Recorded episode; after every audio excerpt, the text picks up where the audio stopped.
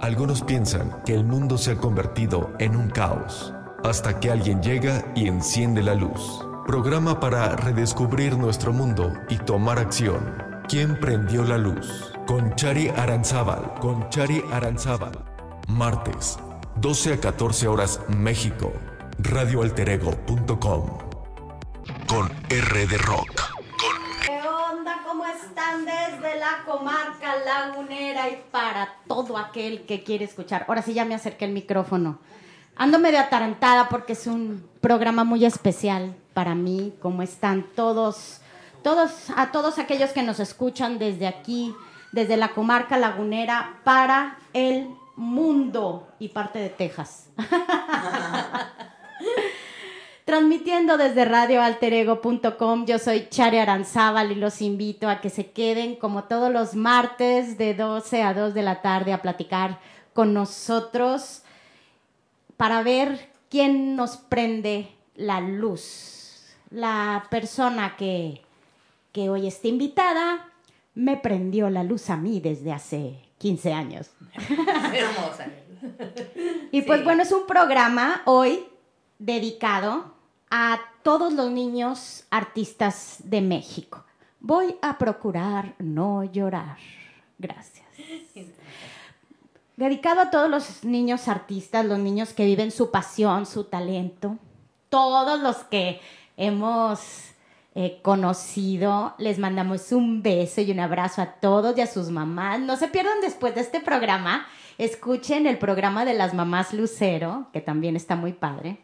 Y pues bueno, hoy la historia de uno de esos niños artistas. José Pablo Montaña, un lagunero que comenzó jugando al teatro musical como hacen la mayoría de los niños, jugando con su guitarrita de juguete cuando todavía ni sabía hablar. Y de ahí pasan los años y acaba de ser nominado por la CPT como revelación masculina de teatro en el 2019. También fue nominado por la revista Broadway World México en ese mismo año como mejor actor de reparto en un musical. Y ha participado en televisión, en el programa La Voz Kids, en cine, protagonizando el cortometraje Frecuencia, que ha sido seleccionado en los festivales más importantes de, de cine. Y pues orgullosamente digo que es mi hijo y precisamente por ese pequeño detalle invité a mi amiga, la comunicóloga y escritora Elizabeth Arroyo para hacer esta entrevista y que no se vea sesgada por el amor no y la ceguera aquí. materna. Un placer, Muchas gracias, un placer Liz, bienvenida. para mí. Saben cuánto quiero a toda tu familia y es un placer para mí de verdad el poder estar hoy aquí y poder compartir tu micrófono, tu espacio, siendo la entrevistadora de alguien a quien yo conozco de hace tiempo, pero que este chico es un joven súper talentoso y que independientemente de la edad, uno se da cuenta cuando alguien tiene muy claro su propósito de vida, lo que quiere hacer con una madurez tremenda y es alguien a quien yo admiro tremendo. Te quiero mucho, José Pablo. Muchas Feliz gracias. de poder estar aquí compartiendo contigo y será serán difíciles algunas preguntas. Pero aquí Vamos, estamos. Feliz, gracias, Chari. Gracias de verdad por, por la invitación. Para los que nos empezaron a escuchar desde el minuto uno de este programa, eh, tuve a bien poner la grabación de los premios Metro de- del año 2019, donde la compañía del musical A los 13 tuvo una participación. Estuvo padrísimo su trabajo y pues ojalá que les haya gustado lo que escucharon. Se me hace bien difícil eh, porque la, la mayoría de la gente de provincia no tiene chance de ir al teatro en México, entonces es algo que no es muy conocido, pero verdaderamente yo los invito a todos a que vayan a que vayan al teatro, porque el teatro es el único arte donde en el momento en el que el artista está creando, en ese momento el espectador recibe ese regalo que trae el artista. Entonces, para todos los teatreros también un abrazo y también dedicado este programa. Y pues bueno, Liz, estudió el micrófono, amiga. Un honor para ahí mí. me, digo, ahí me meteré y Sin me- lágrimas, si sin quieres, lágrima, me puedo- amiga. Ay, es que no puedo, amiga. Puras por lágrimas de sí- emoción porque sí, tienes razón y qué, qué orgullo ser la mamá también de un chico tan talentoso como José Pablo. Y Ay, te entiendo chillé. perfecto, también soy mamá y entonces entiendo perfecto tu emoción y la comparto contigo porque admiro mucho a tu hijo también. Y vamos a dar inicio, José Pablo. Esta va a ser una entrevista muy relajada, Muy pero aquí, aquí como que la maduro, el maduro es él, ¿sabes? O sea, y yo Ah, no, yo también me estoy aguantando, Bueno, bienvenido, ¿eh? No te di la bienvenida, ¿eh? Ay, Bienvenido, José Pablo. Ay, yo también, muchas Bienvenido a su gracias, estudio. y vamos a dar inicio con la pregunta que sería como obligada. ¿Quién es José Pablo Pues, Montaña? José Pablo Montaña, bueno, pues yo soy pues un adolescente, un chavo, ahorita tengo 15 años, soy el menor de tres hermanos, bueno, dos hermanas, una de ellas mi gemela, y que toda la vida me gustó socializar, convivir, imaginar, y que la verdad siempre está muy feliz de que lo, ha- lo haya podido hacer mi trabajo. Creo que también yo soy, siempre fui una persona muy afortunada. A mis nueve años ya sabía qué quería hacer de, de mi vida, de en qué quería trabajar. Guau, qué fortuna, ¿eh? Sí, eh, Sabemos pero quién es a cierta edad, todavía no sabemos bien. La verdad, siempre voy a estar muy agradecido Es broma. eh, por, la, por la suerte que tuve, porque Claro. pues, veo que mucha gente puede batallar en eso, pero eh, yo a mis nueve ya sabía que quería ser actor. Ok. Entonces, eh, creo que ese es- sería yo. Qué importante esta parte que comentas de... Es cierto, lo dije un poco de broma, pero es cierto que muchas veces eh, no tenemos como muy claro que hacia dónde vamos, qué queremos, sobre todo en nuestra definición del quehacer de las cosas. Y tú de manera muy temprana descubres cuál es como tu propósito de vida, lo que amas hacer. ¿Cómo llegas a esto, José Pablo? Eh, no recuerdo el año exactamente, pero tenía nueve años. Era verano, eran vacaciones. ¿Hiciste algunas otras cosas antes? Bueno, a ver, platícame. Pues yo siempre, desde chiquito, pues mi mamá canta, todos en mi casa cantamos. Entonces, con nuestros juguetes, pues nos poníamos a hacer nuestros shows, el típico show de niño chiquito eh, que, se, que se divierte. De hecho, hay videos. Eh, y, y ¿Tú qué hacías en los shows? A ver. Sí, por ejemplo, me encerraba en un closet Ujú. Y salía literalmente. Salía salía literalmente, no, no metafóricamente. eh, salía del closet y así era como, ah, con ustedes José Pablo, y ya salíamos, cantábamos y nos divertíamos. Entonces, cantábamos las canciones de Disney y así, esas canciones que escuchas de chiquito. Sí, Y sí. pues así, entonces, ya para mis nueve años, mi mamá decide inscribirnos a el curso de verano de talentos teatro musical en la Academia de Talentos. Como una actividad de vacaciones, Sí, digamos. para que hiciéramos algo, verano. para que no estuviéramos ahí tirados. Ok. Entonces, en- conozco a Juanjo Carrillo y él me convence de, eh, de entrar, porque yo no quería. Yo en ese momento estaba en el taekwondo eh, y ahí ya estuve por seis años. Seis años. Sí, ya o sea, que eres roja y negra. Ah, caray. Sí, ya no le pude Hay que avanzar. tener cuidado contigo. Ah, bueno. Me salí ya por lo de la artisteada, pero Ok. él me convence.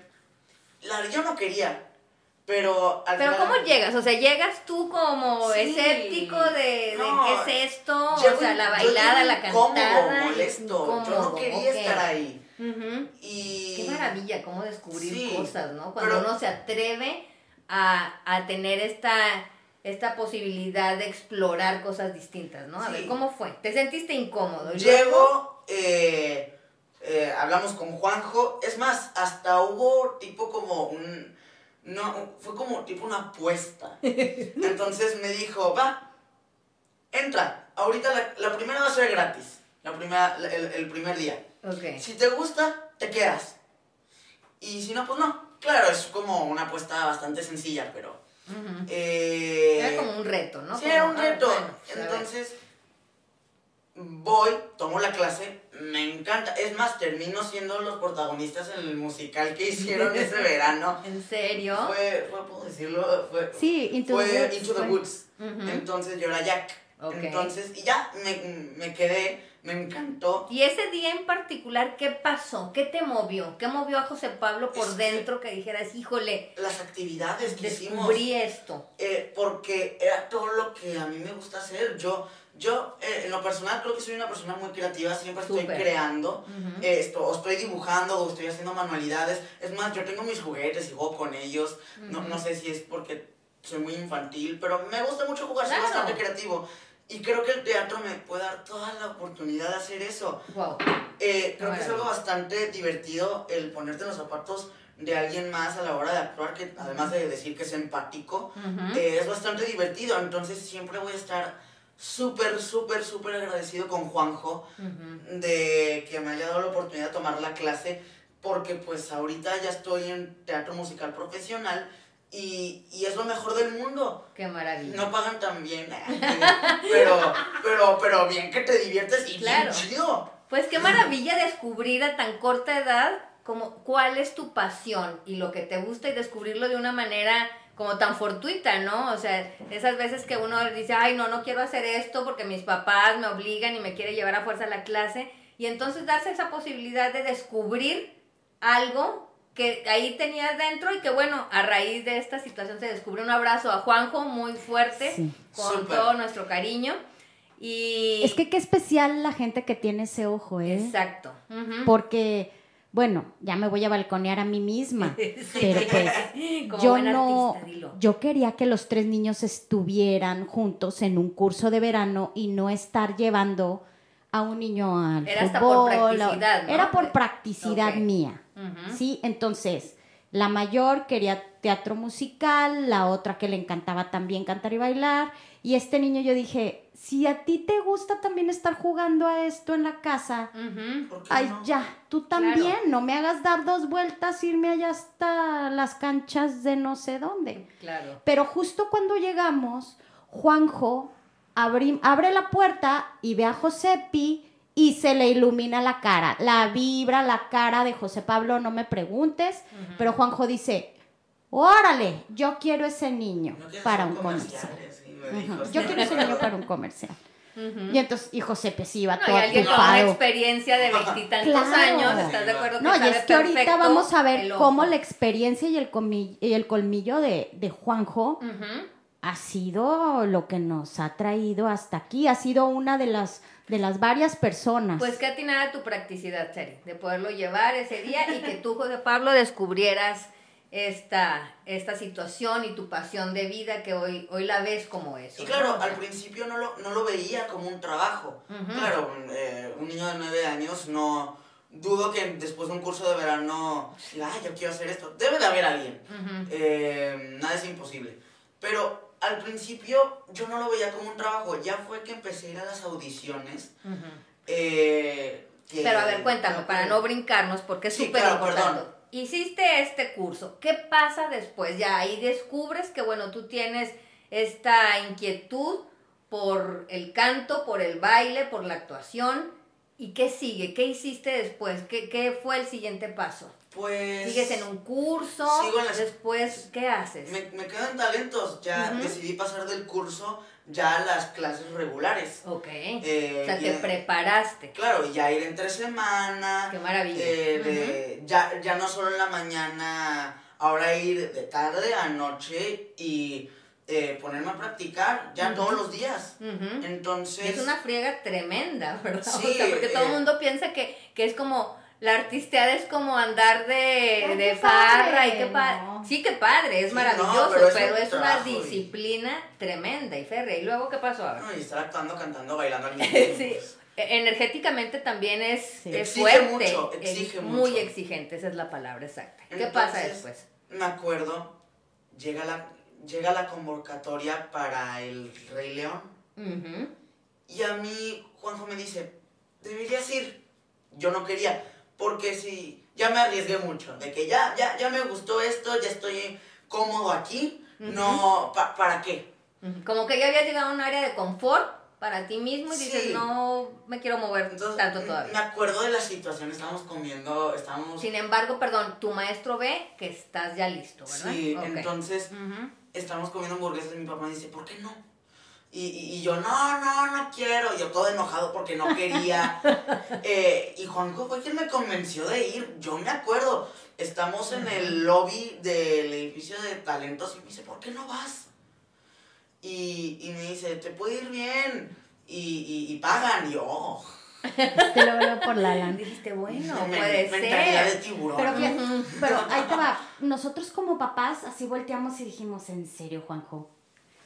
O ¿crees que el niño pueda ir a un casting profesional a la Ciudad de México para participar en el Rey León? O Hasta sea, ese momento, ustedes también como papás lo veían todavía como la actividad extraescolar de su Sí, hijo o Sí. ya veían que él tiene esta pasión por, por ese quehacer. ¿Cómo lo veían ustedes? ¿O, o por qué les parecía como eh, y tan imposible verlo de esa manera? Ay, Es que, curiosidad. híjole, Sí, a mí también. Sí. no lo veíamos imposible porque sí creíamos que nuestros tres hijos tienen ese talento. ¿sí? Eh, yo no lo veía imposible porque yo misma fui una niña que siempre quiso estar en, en ser artista y pues de- hecho soy artista, entonces yo no, yo no veía imposible que mis hijos pudieran haber heredado ese talento y que pudieran hacer algo mucho mayor de lo que yo hice aquí de forma local, ¿por qué no? Pero, pero sí te queda la duda, porque tú lo ves chiquito, tú lo ves que apenas empieza. O sea, es como este temor de protección, digamos, no, no porque no pensaras que no tiene el talento ni nada por el estilo, ¿no? Sí, Aparte sí. él ya preparándose, etcétera. Sí. ¿Un artista nace o se hace? Nace. ¿Nace? Yo Eh. sí siento que nace, nace, pero se hace también. O sea, son las dos cosas. Es que el talento solo no basta. No, tienes Es- que trabajarlo y tienes que tener voz, alguien que te impulse y que te ayude. puedes tener la voz, puedes tener la habilidad, pero mientras no le estés practicando, mientras no estés haciendo actividades, mientras no le estés perfeccionando y puliendo, no vas a poder hacer nada. Exacto. Porque eh, necesitas tener eh, la mentalidad para ir y probarte. Claro. Y Sí. probarte para pues poder hacer algo. Sí, y Y entonces... a los nueve años más. Claro, Sí. o sea, es que sí te ¿Y asusta. qué, qué hicieron? ¿Cómo, cómo lo definen, Chay? No, no, pues aquí el que tiene la, la, la batuta es mi marido. Porque José es el que dice, sí lo llevo. Él se puso Y las yo, pilas. ¿en serio lo vas a llevar? O sea, yo toda... O sea, todavía era como, no, no, ¿En no. serio? ¿será? Y luego me dice, pues no perdemos nada. Y nos paseamos. Qué maravilla, Sí, eh, eh, yo los felicito, Chari, por el apoyo que como papás le pueden dar a, a un chico como José Pablo, tan talentoso, porque cuántas historias sabemos de chicos que con mucho talento y Híjole, con sí, todas las ganas, disposición y etcétera, pero no tienen el apoyo inicial de sus Sí. padres. Entonces se pierden en situaciones a veces que ni son para ellos y hasta ya después en- siendo adultos es que quieren retomar algo que quisieron hacer de jóvenes, ¿no? Entonces yo creo que eso es algo fundamental, el poder apoyar a los hijos en las decisiones, claro, en las decisiones que tengan que ver con su desarrollo y que tú veas que es algo bueno para ellos, ¿no? O sea, qué importante y felicidades por eso a ti y a tu esposo. Y, y qué padre, ¿no, José Pablo? Que Sí. ellos, tú sintieras como ese apoyo. ¿Qué pasa después? ¿Fueron a las hamburguesas? Vamos a las ¿Deciden esto? hamburguesas, me convencen Ok. y ya vamos, sí, porque por cierto, puedo dar una pausa, sí, sí estoy muy agradecido por mis papás, en serio, sí, un abrazo. Sí. Eh, es, que sí, es que sí es cierto. Es real, ¿eh? El ser artista es bien difícil No, y es- más para los papás. Eh, eso sí es Y más amor. teniendo eso es otros amor. hijos. Ese es amor Eso del es bueno. amor. Eh, entonces ya ¿Qué pasa? voy, me, me reciben mis tíos, también un abrazo. Sí. Porque pues ellos eh, nos, nos abrazo. soportando, ellos, ellos nos han recibido, también nos apoyan, hasta nos, aquí tienen, tener el carro, llevarlo a la audición.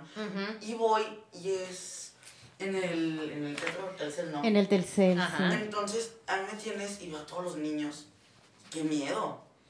Eh, porque son niños que llevan toda la vida haciendo eso. O sea, tú sentías, estos están muy expertos. yo me- yo- y tú te sentías como todavía un poco novato, por decirlo de alguna forma. Completamente No, novato. pero además no vamos buscando. Pero eso te un generó una inseguridad en ese momento, neta. Mm, sí, pero no. Ok. Porque cuando estás chiquito no lo piensas tanto. Eso, Entonces, yo, yo no iba buscando un trabajo, yo iba buscando diversión. claro. Porque al final, pues, no, no íbamos buscando nada, era como buscamos plata y encontramos oro, no.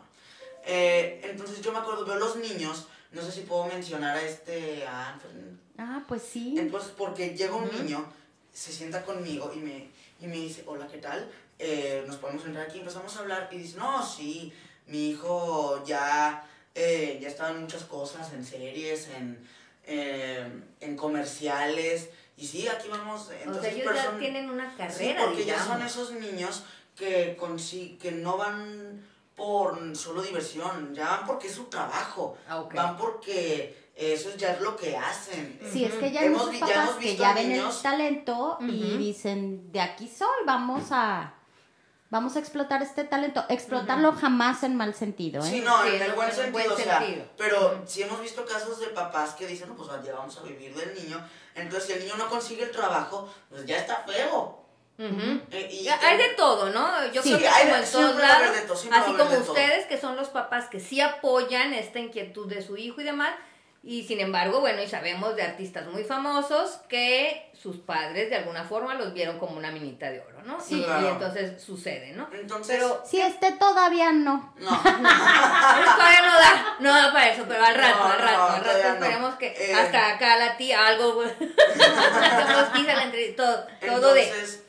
Eh, ¿Y qué yo pasa? voy Entonces, como ¿cómo te sentías? Es que qué padre, porque Es- recuerda ese momento, ¿cómo lo vivías? es, está Nervioso de decir, de bueno, todos estos ya están en algo, o sea, y yo pues no tengo ninguna experiencia de nada, ¿no? Es que está lleno de niños. Como es la primera vez.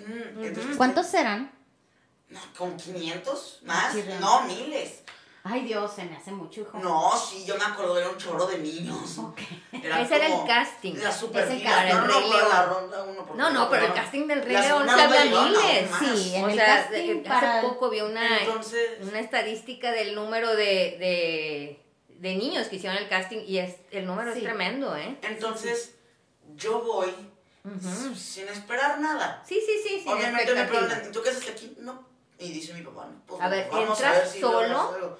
Sí. Sí, Sí, entra solo, ¿eh? Entra solo. O sea, llega mi papá, qué te pone tu fuerte. etiqueta y vas con todos. Entonces vas con todos los niños, te ponen a cantar. Yo me acuerdo de que nos te enseñan la canción, ya cantas, salimos todos los niños, mi papá y yo, bueno, pues estuvo chida la experiencia. Entonces, muy bien, los que pasaron a la siguiente ronda, José Pablo, eh, fui el primero que mencionaron, mi papá y yo, te- la cara de mi papá y yo cuando nos vimos de... De, achis, ¿tú también, tú también escuchaste a José Pablo Montaña. Sí, oye, entonces nosotros pasaban, pasamos entre la multitud, todos sorprendidos, no, pues felicidades, pasaste la siguiente ronda. Entonces, 500 eh, niños y niñas me están diciendo. Ujú, 500, sí, ok. Entonces, yo, yo estaba, estábamos en, así como decía esta Dolly en Hello Dolly, estoy en shock. Entonces, eh, ya nos regresamos así. Por cierto, yo nos comíamos nuestro helado de tradición, no voy a decir Ujú. marcas porque obviamente no. Eh, Pero es uno muy rico. comíamos Ujú. nuestro helado ahí en el centro comercial porque como todas las audiciones, las audiciones la mayoría en el mismo lugar, pues es la misma tradición. Es más, tú sabes que ya llegas al lugar porque son los mismos niños. La comunidad es bien chiquita. Ok. De- Sí. Y entrar, de repente, por ejemplo, esa parte de... uh, Son niños que de alguna forma, bueno, ya tienen esta expertise, ya han desarrollado otros castings, ya se conocen entre ellos, conocen a los casteadores incluso. Ay, sí. Entonces, cuando Ya llegas de nuevo, y querer integrarte a un grupo que a veces suele suceder, que es como, es cerrado. Sí. Porque es como, aquí nada más estamos los que ya tenemos estas credenciales para hacer esto, ¿no? Sí. ¿Cómo, cómo entras a eso? ¿Te costó A trabajo? mí sí. Creo que todavía me está costando trabajo porque, aunque técnicamente ya soy parte de la comunidad, ya me da risa cuando voy a lugares y me reconocen, es, híjole, te, te da algo, te pones feliz, ay, a los tres, y ay, no. A ver, pero todavía no llegamos a lo de los Sí, tres. bueno, sí es cierto, pero- Terminemos pero- es que no, no, ya Eh, tiene una pero carrera no, este era, niño. Era como para poner un ejemplo. Ok. Entonces, eh, eh, como para poner una demostración de la integración. Entonces, Ok. pero a mí siempre me ha costado trabajo porque soy bien raro, de que allá también, por ejemplo... Lo raro es lo más maravilloso sí, que existe. ¿Para qué ser normal ¿Para qué ser normal? Ofender. Este Eh, es mi lema. Entonces, eh, es... Conoces a los niños, pero yo llegando super nerd, geek.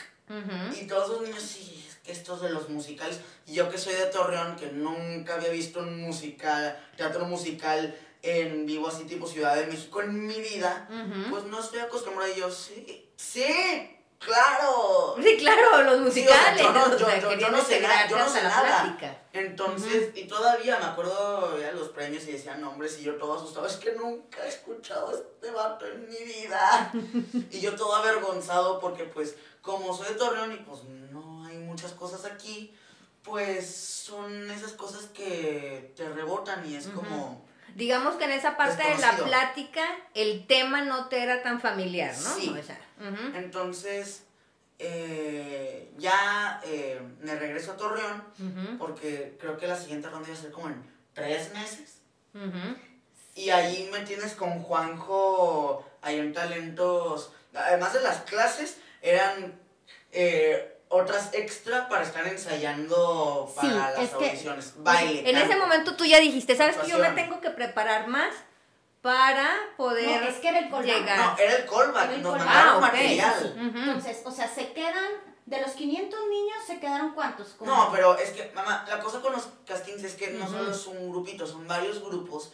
Ah, sí, entonces, de, cierto. esos, de esos grupos, entonces era un grupo el mío, entonces pasó la segunda ronda y llegan más grupos. Ujú. Sí, entonces, pero se regresan a Torreón con material.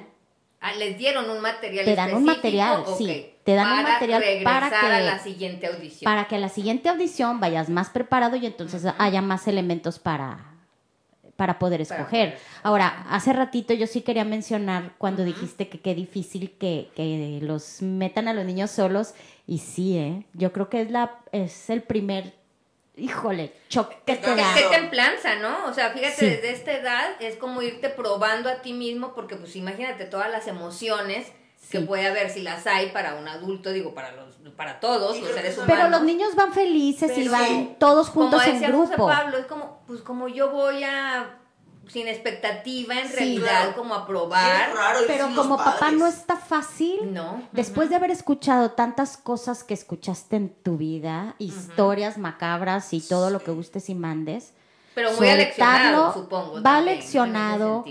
La gente de teatro es sumamente amable y agradable Ay, con los niños, los cuida y ellos mismos ya es una cultura de protección a los niños que eso que, que, que ellos mismos fomentan niños, y dejan manera. claro. En cada audición, las personas encargadas de llevarse a los niños a que hagan el casting, ellos lo tienen todo claro. En un casting no pueden estar presentes los papás, porque imagínate, Sí, ¿no? si están presentes los papás cuando todos los niños cantan y de repente sale, sale que escogieron a otro que no era el tuyo. No, hombre, yo he visto papás, no en estos proyectos de teatro, pero en otros, que, que qué susto. O sea, imagínate las reclamaciones que podría haber porque Hacia los escogiste niños. hacia la producción, Ah, porque escogiste al mío, Ujú. porque no escogiste al mío, si el mío Ok. cantó más bonito. Puede haber Sí, claro, pleitos. todos papás cuervo, finalmente, pues Claro, siempre queremos que claro. nuestros hijos Pero sobresalgan. agregar, eh, por ejemplo, tú conoces a los niños, eh, ya, tú ya los conoces a todos, como dije, la comunidad es muy chiquita y en Ujú. especial cuando son niños.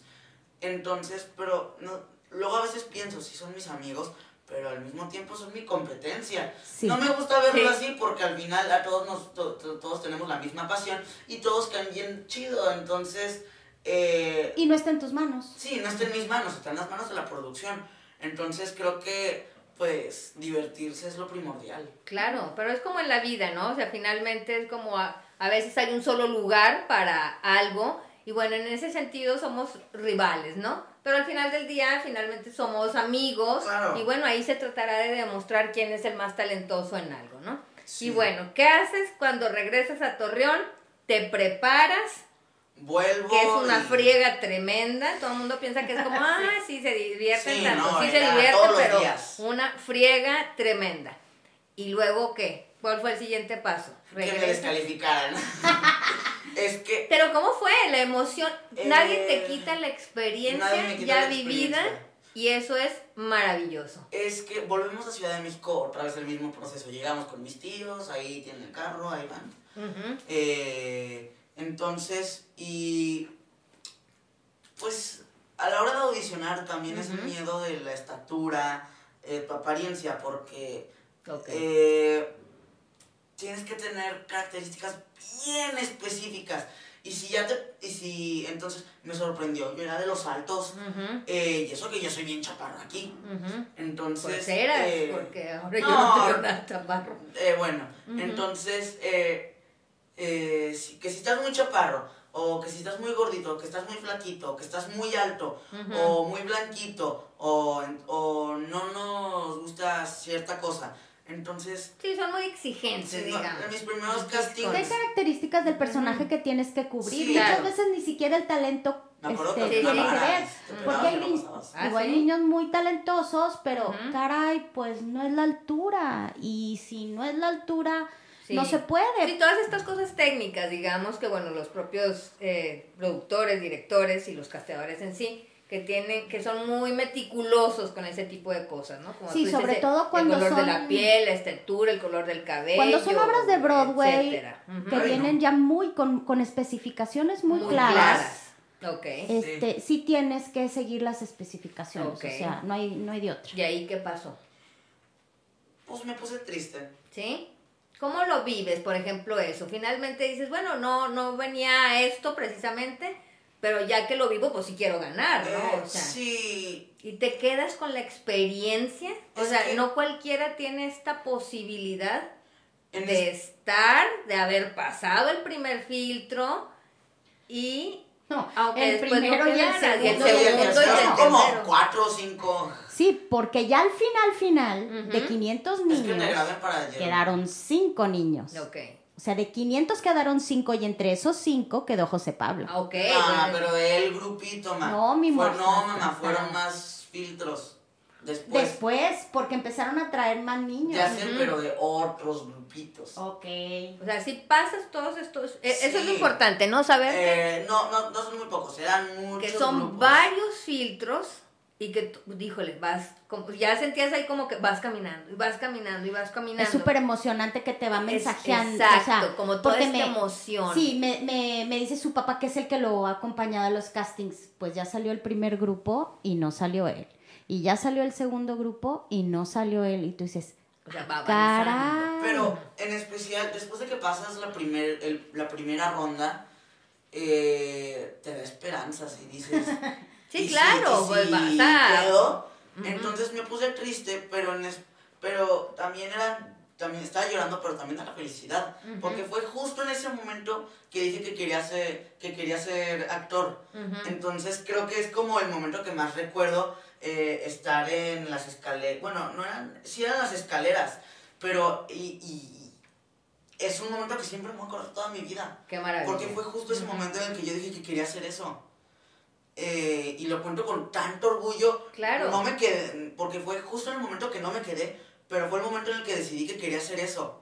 Qué importante ese parteaguas, fíjate que se da en su vida, como, bueno, después de aparentemente una derrota, que no lo es, porque finalmente es solo un paso para una nueva experiencia, pero que en ese momento se abre también como toda tu, tu posibilidad, tu mente, etcétera, para decir, esto es lo que quiero hacer. O sea, vivir estas experiencias y hoy sabes que esto puede ser recurrente, ¿verdad? Que así como en muchos quedarás, en muchos no, porque a veces Sí. no depende de uno, sobre todo en, acuerdo, en ¿quién fue este ámbito. dijo que de 10 solo vas a quedar como en... Juanjo. No, no fue Juanjo.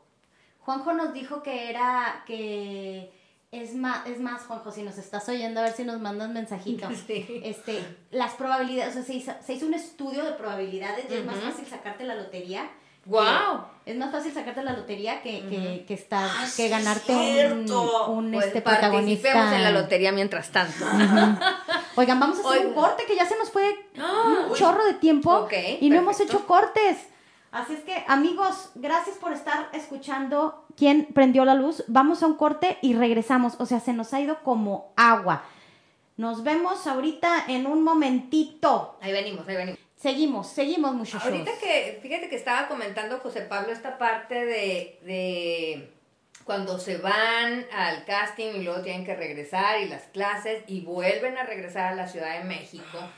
Eh, ¿Cómo viven ustedes, Chari, por ejemplo, esta parte de, porque es mucho apoyo, Sí. eh, pero el apoyo significa muchas cosas, es tiempo, es dinero y esfuerzo. Aparte, en una dinámica familiar en donde, bueno, no es algo que se tenía contemplado y son boletos de avión, estancia, comidas en un lugar distinto al que es tu, tu casa, Transporte. transportes, eh, Es que son muchas todo- cosas, o sea, pareciera Sí. algo sencillo, pero la verdad es que también mis respetos en ese sentido porque cómo hacer todo esto aparte con otras dos hijas, cómo se da toda esta dinámica. Fíjate que después, eh, este, Como des- papás. después de, de la experiencia de, de castings de teatro, eh, recibo un, un correo de una persona muy, muy importante en la comunidad teatral en, en Ciudad de México. No voy a decir su nombre porque no tengo, porque a lo mejor ella no quiere decir,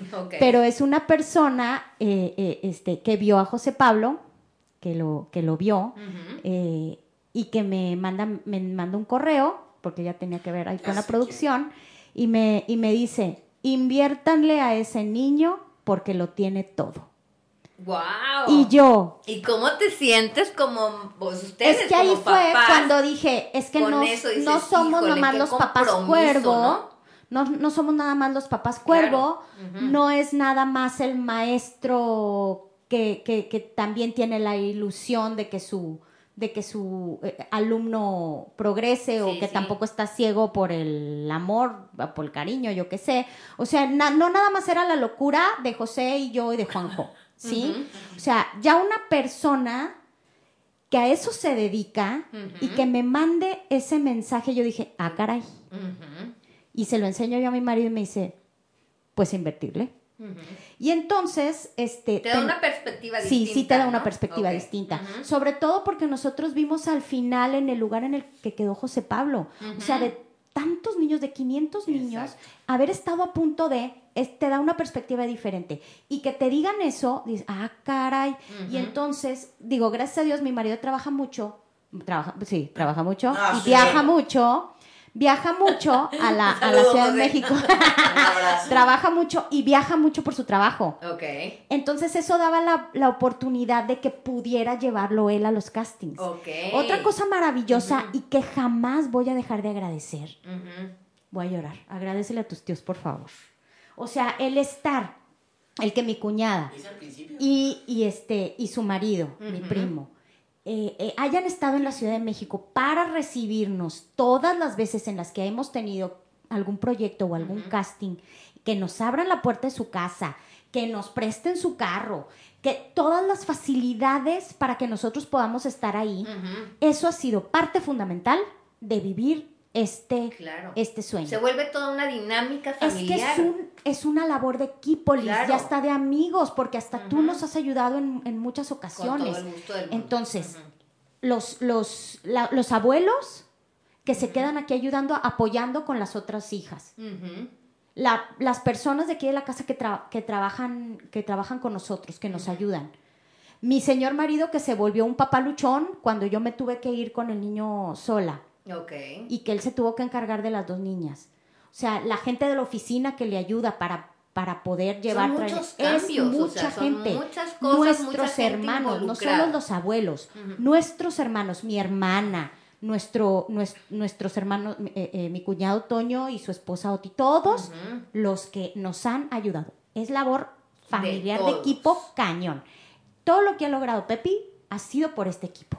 Híjole. Qué maravilla para Sí, ti. Qué es una- compromiso aparte personal. Una, el agradecimiento Claro a todo esto que se ha dado para ti. Pero aparte luego también si es esta posibilidad del compromiso que esto significa. ¿Cómo lo sientes tú?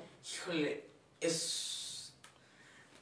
Es algo maravilloso, pero también es mucha presión. Porque estamos hablando del sacrificio, del sacrificio de muchas personas. Eh, de mis papás, mis tíos, mis hermanas. La abuela que se tiene que venir aquí a la me acuerdo que casa. me acuerdo que mi abuela tuvo que ir a Ciudad de México. a La abuela se convirtió en abuela Lucero. En ese momento. Ok. Entonces, creo que es una presión, entonces, que tengo que esforzarme y dar eh, todo lo que pueda. O sea, tú lo conviertes esa presión en una motivación Claro. para continuar y echarle más ganas, por Y- y, decirlo. no le veo como una presión algo, al- Algo negativo. como algo negativo. Todo lo contrario, porque de no ser por ellos, eh, yo no puedo estar haciendo lo que me gusta. Entonces, y luego, no solo también el sacrificio de mi familia, también la escuela. Porque me voy a Ciudad de México y pues yo vivo en Torreón, mi escuela estaba aquí. Ese es un gran tema. Ay, ¿Cómo sí. vive un niño artista? Vamos a, darle este tema antes de, de que me sigas platicando Sí, en sí, relación sí. A, a lo que, eh, a lo que después siguió en tu trayectoria. ¿Cómo vive un niño artista esta parte de la educación? Qué Primero, complicado, José Pablo. Es complicado porque al principio, no sé si puedo mencionar el nombre de las escuelas. Sí, sí, es hombre, una- pues no hay problema. Eh, por ejemplo, yo estaba en la Pereira y en paso secundaria ya eran los últimos tres meses de escuela. Ok. Cuando te toca hacerlo del Ajá, casting entonces, primero. No, cuando ya me voy... Ah, sí, en la escuela, en primaria yo le decía, no, pues voy a faltar, pues voy a una audición. Me acuerdo que había una maestra, no voy a decir su nombre ni quién. No lo digas. Siempre el- hay gente especial, no ¿no? decir Como que este niño nombre que quiere el- ir No, no, no, voy- no Es que es raro, ¿estás de acuerdo que la gente no se la cree aquí? De No que, es ay, común, no es digamos, común. o sea, la gente aquí no está acostumbrada como a ese Pero tipo de obviamente- cosas. Digo, en general no están Pero acostumbrados, ¿no? las coordinadoras, las directoras siempre me han estado ayudando. Ay, y sí, una bendición estar en, en ese Eh, colegio. la, la. Pereira siempre me ayudó. O sea, recibiste apoyo también de... de de la Pereira, sí. Ok. Siempre recibí apoyo de ellos. Pero ya para la secundaria yo me tengo que ir. ujú, Y. Pero tengo que presentar mis exámenes. Pero yo tengo que estar trabajando. Entonces, quedamos en un acuerdo de que todas mis calificaciones iban a decidir a partir de mis exámenes. Ok. Entonces, me voy de oyente a una escuela. Patria, bueno, ya cerró. Esto fue en eh, Ciudad de en México. Ciudad de México. Y es difícil porque al mismo tiempo que estoy trabajando tengo que ponerme al corriente en los temas para poder ir a presentar el examen. Me acuerdo que mi papá sí me había dicho, tú pasa como puedas. Tú estudia, o sea, obviamente no, no vamos a hacer trampa porque está mal.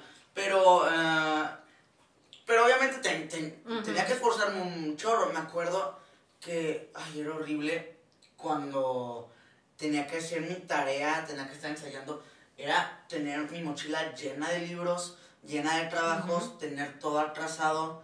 Eh, le pedí ayuda a la coordinadora, oye, pues dame de esta fecha a esta fecha, porque he estado trabajando y no he podido. Luego aparece la salvación, Ujú, el homeschool, gracias René. ujú. Eh, Bueno, a ver, para todo esto necesitas tener una organización Increíble. tremenda. Sí, y ¿sí? yo no soy Porque una si persona no, no, no organizada. la haces. Yo no soy una persona organizada. Lo bueno es que es nerd. O sea, eh, no, no, no parezco. Pero, pero les, les juro, yo, para mí la escuela es bien importante. Claro. Yo me muero y sí. Sí, hay veces en las que yo le digo, ay, hijo, ya, no te Ya no hagas la tarea. No la Ya de plano, así de que ya, de por plano favor. No la hagas. Y yo, no, es que tengo que Te pero no estresas mucho, el eres muy tiempo". perfeccionista. ¿ok? Sí. Ujú. No va a ser Y el tema de la educación te es sumamente Sí, importante. Entonces, ahora en, los, en los últimos años, eh, ahora con el homeschool, cuando ya me gradué de homeschool y ahora estoy en PrepaNet, Ok. que son esas escuelas, el homeschool fue creada eh, eh, Qué para padre poder esta aportar a los niños artistas. Platícanos cómo, cómo se hace el homeschool. Eh, bueno, pues es toda la historia de René y su hija Nicole. Ah, para esa historia, eso, escuchen el programa de Mamás Lucero Sí. ah, por aquí por por De- de prendió la luz. Vayan a Spotify y escuchen el programa de Mamás Lucero y ahí explica toda la historia. René, como precisamente ella que tenía a su niña en, en teatro musical, ella fue Nala en el, en el Rey León. Es- Ok. Este, ella adapta todo ese sistema para que su hija pueda seguir con clases sin agobiarse con el trabajo que tenía en el teatro y empiece a invitar a más niños. Sí, y claro. entonces hace grande. Ahorita ya tiene una escuela de ciento y Ah, sí, ya fuimos al edificio, es increíble. Ujú. Eh, Continuemos. Y cursas entonces esta, eh, este periodo, ¿cuántos años? fueron desde segundo de secundaria Ok. y ahora ya estoy en primero de prepa. Entonces ya no sé si es niño artista. Huberto Ortiz. Huberto artista. Entonces, sé. pero ¿Y cómo se vive el homeschool? ¿Es padre hacerlo de es esa bien- manera? Es, es bien ¿Sí? ¿Te gusta? El homeschool es increíble. Ok. Le recomiendo al 100%.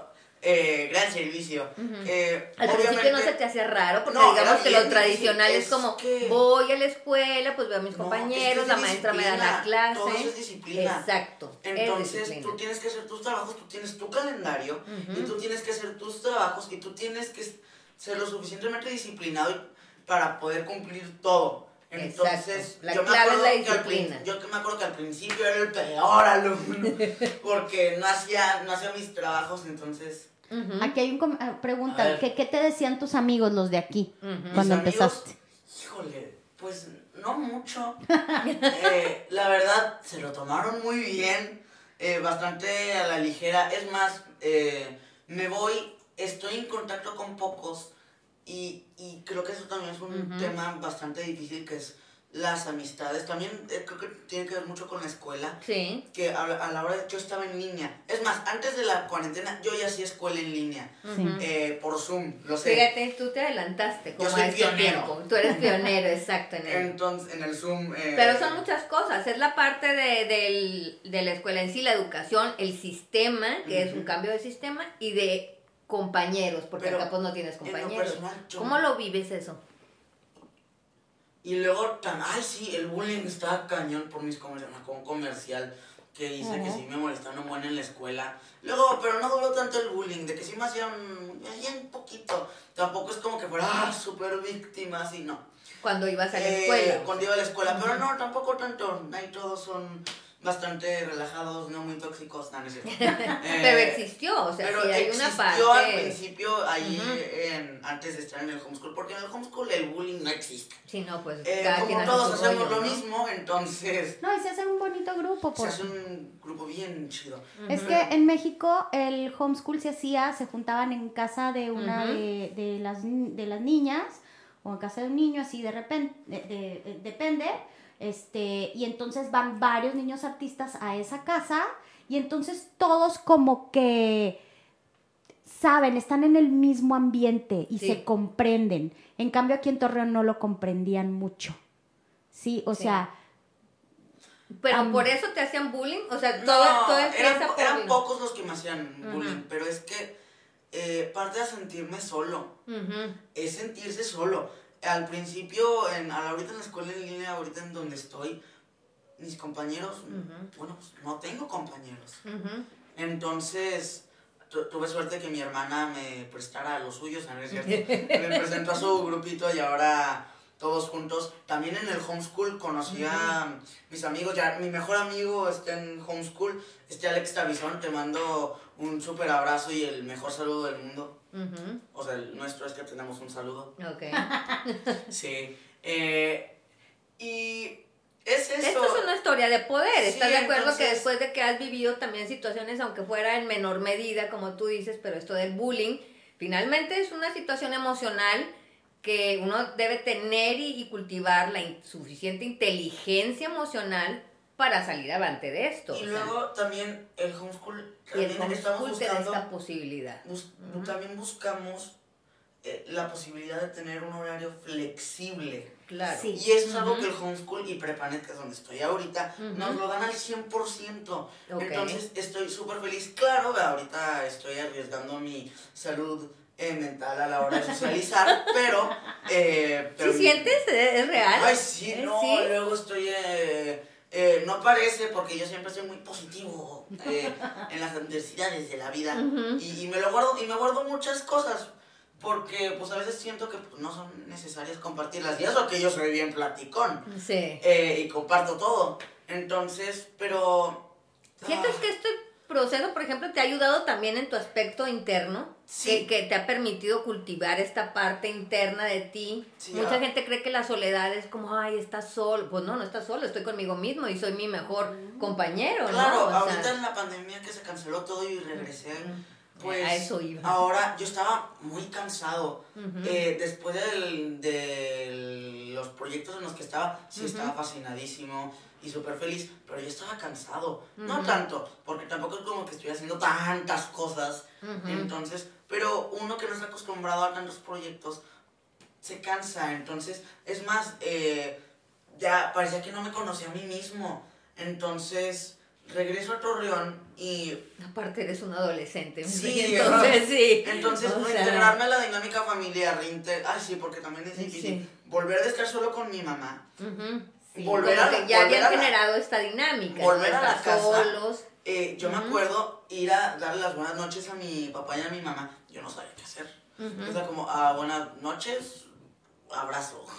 Entonces, un- besos. Chao, besos. Besos. Besos, Besos, familia. bye. Entonces, y me puse bien triste con eso. Yo dije, ¿cómo es posible? ¿Cómo es posible? Tanto que había estado fuera, eh, fuera, eh, lejos de mi casa, no sabía qué hacer. No, no, no sabía qué hacer con mi vida privada. Entonces, o sea, no sabía qué hacer, sí, porque ya, ya estaba como Pero ¿qué es lo que te hacía ruido Eh, ¿qué, qué me hacía ruido? Eh, en ese aspecto? En ese Porque no aspecto- dices, dices, no sabía qué hacer, no, sab- es que sí, no sabía qué hacer. Me sentía estancado. Ah, muy estancado. Ya es cuando eh, empiezo a volver a acostumbrarme a toda la dinámica familiar, entro a clases de piano y, y empiezo a hacer un chorro de cosas, pero en vez de trabajar hago cosas para mí mismo. Y, y eso es algo que me salvó.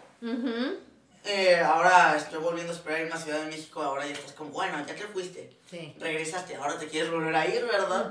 Entonces... Oye, pero eh, vamos a continuar un poquito Sí, con tu carrera. A ver, pero eh, estas reflexiones son súper importantes eh, para conocerte más y saber cómo vive un niño artista, cómo toda esta parte de la educación, la familia, el entorno, cómo a veces, incluso hay mucha crítica, Chari, muchas veces en relación a, a que hay ignorancia de cómo se vive, ¿no? Ciertas cosas. Pero volviendo a la situación de, de la trayectoria. A ver, entonces, ¿cuál es el siguiente paso en esta experiencia que has tenido en el ámbito Pues, artístico? Seguir en las audiciones. ¿Pero qué hiciste después específico? ¿Cómo sigue la voz Kids? ¿Seguiste ah, en la no, voz Kids? porque fue, fue Los Miserables, que fue casi la misma historia que El Rey León. Ok, una buena Pero experiencia una te buena permitió experiencia. también como estas tablas. Finalmente Sí. te va dando eso, ¿no? Como Pero tablas. Llega la voz Kids, híjole. ¿Y ahí me qué? ¿Qué pasa? a- ay, no, no, Fue no, diferente. Fue total, fue la experiencia bastante divertida, pero fue- me puso de cabeza. Ok. Me acuerdo íbamos en la carretera porque era mi mamá la que iba a audicionar, porque antes tienes que hacer una audición antes para ir a la televisión. Ah, ok. Y yo no iba porque quería, yo iba, íbamos para acompañarla y me entero que mis amigos, eh, que también son cantantes, iban a ir a audicionar y dije, ah, pues si yo puedo. ¿Por Ahí lo no? decides, dices, yo también. Sí, es más, ¿Ah? mis papás estaban diciendo, ay, déjalo, tiene que- Nosotros en la carretera, que eh, tiene que prepararse". te lo juro, O o sea, tú ibas a la audición. yo Chari. iba a la audición. Ok. Entonces, este, y en la Que es carretera... una familia de aventados todos. Qué Mira, el aventado es mi marido, ¿eh? ¿Ah, sí? Sí, Sí, definitivamente. Se Si no fuera por apoya a José, no hacemos nada. Él es el que Ok. se Sí. mueve. Sí, nosotros tenemos el talento, pero aquí el que mueve el pandero es. José. Es Sí. así como que, ¿por qué no? Pero qué importante este equipo, ¿eh? O Sí. sea, de verdad. Sí. Así como que, ah, ¿quieres cantar? Sí, Pues porque, órale, pues, vamos a comprar un micrófono, cantar, vamos pues, a comprar una bocina, no vamos a comprar, o sea, exacto. Si no puedes órale, vamos, ¿y por qué no? Y anúnciate y quieres, o sea, a ver, vamos a ver, ¿quieres trabajar de eso? Órale, adelante. Él es el que nos ha empujado siempre. Y esta vez, este. Muy bien. pues ahí va, ahí va mi, mi, mi chato a llevarme a Monterrey. ok. Y este, y a- en media carretera dice, pues yo también, porque todos los de talentos van, ¿Ah, sí? sí. todos los de talentos van, y José y yo nos volteamos a ver así, ándale, que vaya, que vaya y que vea, que aprenda que no ha, este, no ha tenido clases de canto formales, que se tope con la realidad, lo van a despachar, para que entonces ya se ponga a trabajar en, en sus clases de canto. Así es que sí, Y así hombre, entra al que entre a la audición, Y lo si van a entras batear, audición y te formas, lo ahí, van a batear, te formas, Me entra. formo, entro Ok. y que paso todas las rondas, entro en el programa. ¡Guau! Y así se Y no como una decisión que fue eh, Al de- momento, del momento. al momento. Ni siquiera fue planeado. O sea, ¿y tú pasaste, Chari? Sí, yo también pasé. bien. Y estábamos felices los dos con nuestra Mira, pulserita. qué padre, por ejemplo, eso, compartir esas experiencias en familia, yo siento que te fortalece muchísimo, Sí, sí. porque son cosas como bien diferentes a los que una familia común, digamos, tiene, ¿no? Sí, no, y Entonces fíjate te dan ahorita que dices que pasé, de- del- eso también es algo que yo le admiro mucho a José Pablo y a muchos de los niños de La Voz Kids. Y a todos los artistas, porque no- yo estuve en el escenario de La Voz dos veces, pero mis nervios me traicionaron. ¿En serio? Sí, Y tú que tienes una Pues no. tremendo. cero. Ahí fue cuando los nervios me traicionaron. Y me escogieron. Pero pues por cosas de, de cuestiones de televisión que no se puede repetir, que si no sé qué, que si no sé cuánto, este, tuvieron que cancelar mi participación.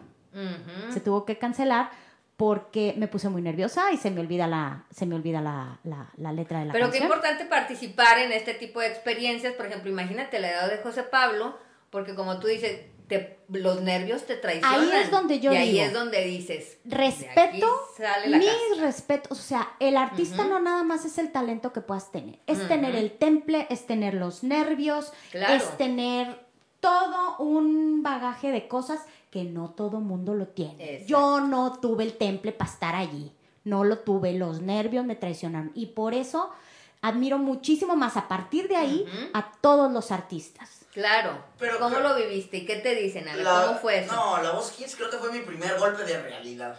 Sí. Fue el primer, ¿Por qué? fue A el ver. primer golpe de realidad. Oye, espérate, golpe de realidad. Vamos a un corte porque si Nos no, cortas toda la Va, bueno, dejamos en el cliffhanger, nos vemos después. A ver, fue su primer corte. En el corte de realidad. De, realidad. Vamos a un corte y regresamos. No, me dejan así en la mitad. Mm, Regresamos, regresamos aquí en Prendió la Luz. Estamos transmitiendo desde la comarca lagunera para todo el mundo. Nuestro entrevistado de hoy, José Pablo Montaña, y nuestra entrevistadora de hoy, Lisa Arroyo. Continúen. Estabas Nos- diciendo, José Nos Pablo. quedamos en el golpe de realidad. que llegas allá a la Voz Kids y te enfrentas a qué. ¿Qué pasa ahí en, en esa parte? Me doy cuenta que una producción es más compleja de lo que creí. Pero es más, Me eh, es televisión, entonces la verdad uno, lo- no quiero sonar feo, pero uno va esperando sonrisas y arcoíris. Y sí estuvo chido. Así porque- como sale en la tele, ¿verdad? Sí, todos aplaudamos, todos todos cantamos y nada. Pero no, ellos llegan y tú te vas a poner esto, vas a cantar esto, vas a hacer esto. Y todo esto. Acá nada. Aquí, ahí, está, ahí están las galletas. No, es para no puedes comer porque traes vestuario. ¡No! Entonces cantas los nervios. Entonces es como, no, espera, no puedo. No, tenemos un horario, vámonos. Y, y los entiendo porque al final es, es muy difícil porque es un es programa caro, de televisión. y Como hay- ellos dicen, aquí cada minuto cuesta, cada Sí, segundo. es que, Ujú. es que sí, hay Y es dinero, real. hay dinero en la mesa y eso es un riesgo. Ujú. Entonces, eh, y eso es algo que siempre, por eso es algo que cuando yo voy por, y a, a una producción, por ejemplo, que visito y, y ahí voy, yo les tengo como en un chorro de respeto, porque son tantas cosas eh, que da miedo. Yo dudo que yo pudiera organizar todo eso, tal vez algún día sí nace. Tal vez. Pero, pero qué miedo. eh, Sí, toda la logística que se maneja en función de una producción en sí, pues es complicado, ¿no? Pero- Pero sobre todo todo lo que está en juego, eh, las inversiones que se manejan en ese Pero- sentido. Y te sentiste que dijiste, ah, caray, Sí. esto es realmente Sí, esta profesión. Pero creo que otro de los golpes de realidad Ujú. fue que, bueno, todo tra- bueno, esto no cuenta como trabajo porque pues, no me pagaron, es un concurso, Ujú, pero es que el tiempo, el tiempo, ujú. porque en esos momentos eran, eran vacaciones cuando grabamos La Voz Kids. Ok. En- Y la grabamos dos veces, entonces me perdí de dos vacaciones. Pero, y, y en una, eh, eh, pero eso es bastante complejo. Porque en la primera que se grabó, porque se canceló, mi abuela, eh, pues, Ay, no, Ese es perdón, un tema súper es- importante porque yo sí quiero reconocer tremendamente porque lo, lo viví casi de cerca, Chari, y lo recuerdo eh, que cuando ustedes estaban precisamente en la participación de este concurso, en La Voz Kids, ustedes se enteran del fallecimiento de, de la abuela de José Pablo. Y aún así, ahora sí que como un gran artista, tienes con todo el dolor que esto significa, quien haya tenido una pérdida lo sabe, y es salir y dar tu mejor cara, porque finalmente no tienes otra oportunidad. ¿Cómo manejas esta parte de las emociones, José Pablo, a esta edad? Las emociones, las emociones son como un motor. Eh, porque al final eh, el humano, la mente humana es muy compleja y sentimos y, y nos duelen las cosas. Claro. Pero al final esas cosas son las que tenemos que utilizar para dar lo mejor de nosotros.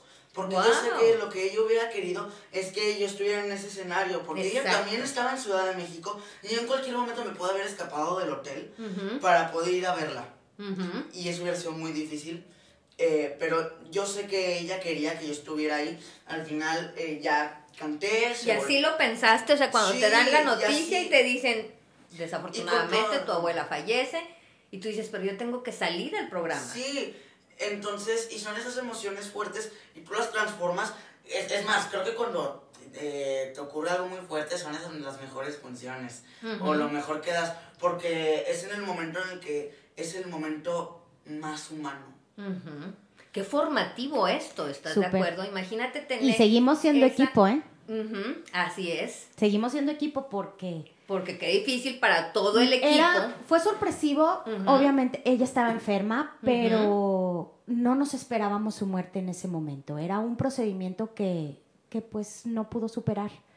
Entonces ya estábamos descanse, todos, ya estábamos todos en México, pero ella había planeado su procedimiento para poder recuperarse y estar presente en el programa y ver a José Pablo. Ella había planeado eso para poder verlo. Ujú. Y este, y tú dices, no, no, no, no, no puede dejar de cantar.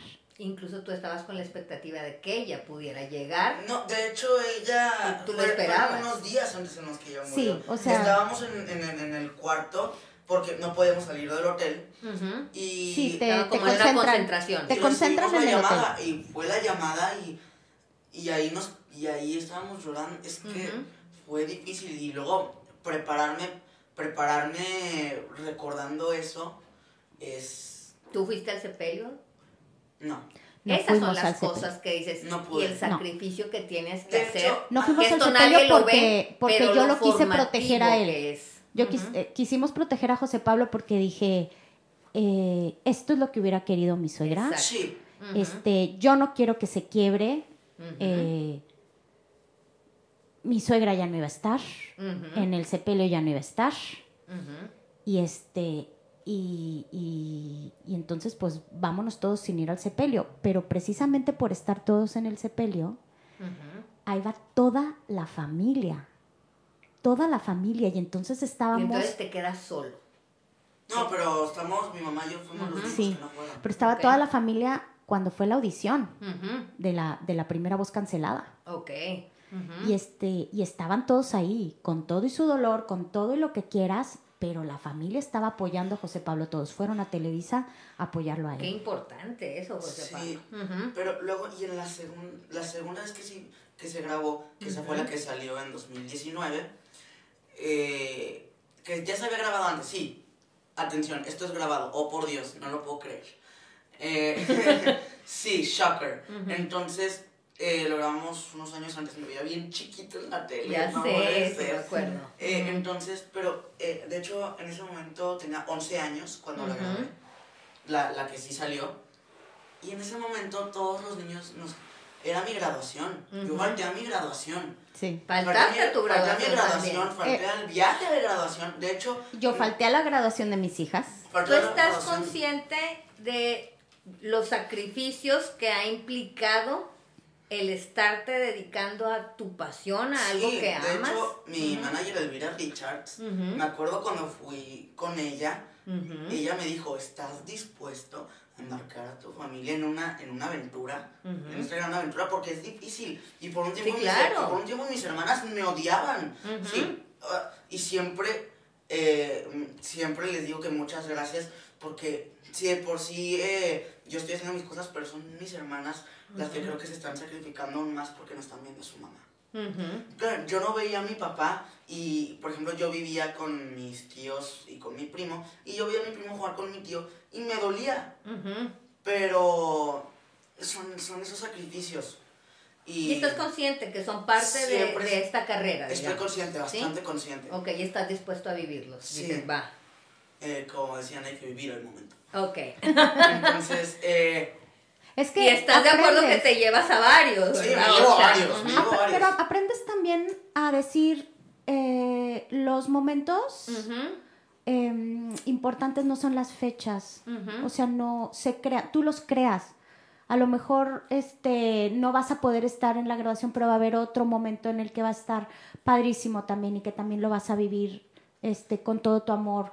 O por ejemplo, Qué hace maravilla poco- tener una perspectiva tan distinta, que no es la... Si no es a fuerzas, que el porque nada 24 es de, o normal, sea, ¿no? es el 24 de diciembre a fuerzas que sea el día mágico donde haya mucho amor y mucho Sí, eh, claro, es una fecha nada O sea, más. es una fecha. Hay otro día, hay otros días donde puedes tener todo ese amor, toda esa entrega, todo ese significado eh, eh, y se puede hacer.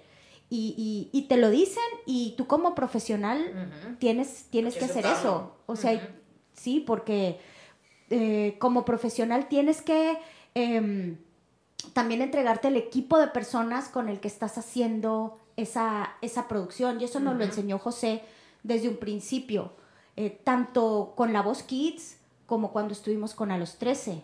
O sea, él nos dice, a ver, estas personas de la producción, tanto de la producción de La Voz Kids como de la producción de los 13, son personas que tienen una inversión porque quieren sacar un producto adelante. Sí, Entonces claro. dice, así como a mí me contratan en, cuando yo trabajo para hacer estos trabajos con sus fierros y cosas que él pone, dice, yo también hago equipo con esa empresa y los dos queremos que salga bien. Claro. En esto es igual. Tú vas a ir a esa producción, a ese programa o a esa obra de teatro y todos queremos que salga bien. Ellos ponen su dinero, ponen la producción, ponen la música, ponen lo que tú quieras y tú pones tu talento, tu trabajo, Claro, tu y ahí disciplina. nadie quiere No. perder. Tú buscas, es un juego. Es eso, Es este nadie juego de perder. ganar, ganar. Pero No, hay pero- gente que no, ¿eh? Es que hay papás que de veras, porque yo lo vi en, porque Sí, hemos estado hemos en varios proyectos. Y este y, y no se suman y es muchas veces muchas veces el temor que tiene la- la- las producciones de contratar a niños porque la bronca no son los niños son los Son papás los papás. No, Sí. pero creo que algo que hemos resaltado bastante es el apoyo que hemos tenido hacia las producciones en las que hemos estado. Sí. Porque no solo ir y presentarme, es, es disciplina. Mi papá siempre Sí, me claro. ha dicho que lo primordial a la hora a la hora de que yo haga esto es que tengo que tener humildad y autodisciplina. Ujú. y, tenemos que, y a la hora de estar con... En Sí, una, esa es su en frase de su papá. Es un compromiso.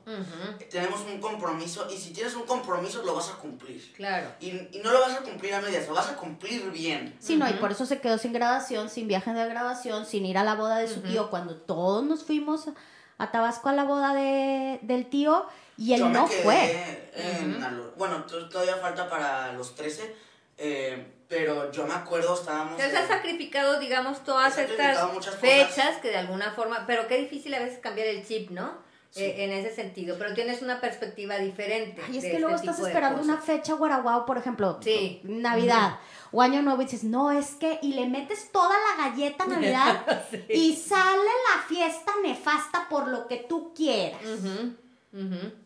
Son cosas de la vida. Sí, sí, y a veces lo, como dicen, lo no planeado, No, así no como le planeado. sucedió con lo de Sí, la no, no. audición de la Voz Kids, eh, suena, su- suele suceder que Sí, se da Me da mejor, risa, ¿no? todo es muy espontáneo. Así es, espontáneo. Bueno, ¿y qué pasa entonces después La voz de, de la Voz Kids? Bueno, me solté frecuencia. Frecuencia Ah, fue una sí. experiencia increíble. Es que primero fue la voz Primero cancelada. fue la cancelada, luego fue frecuencia Y y luego luego fue la.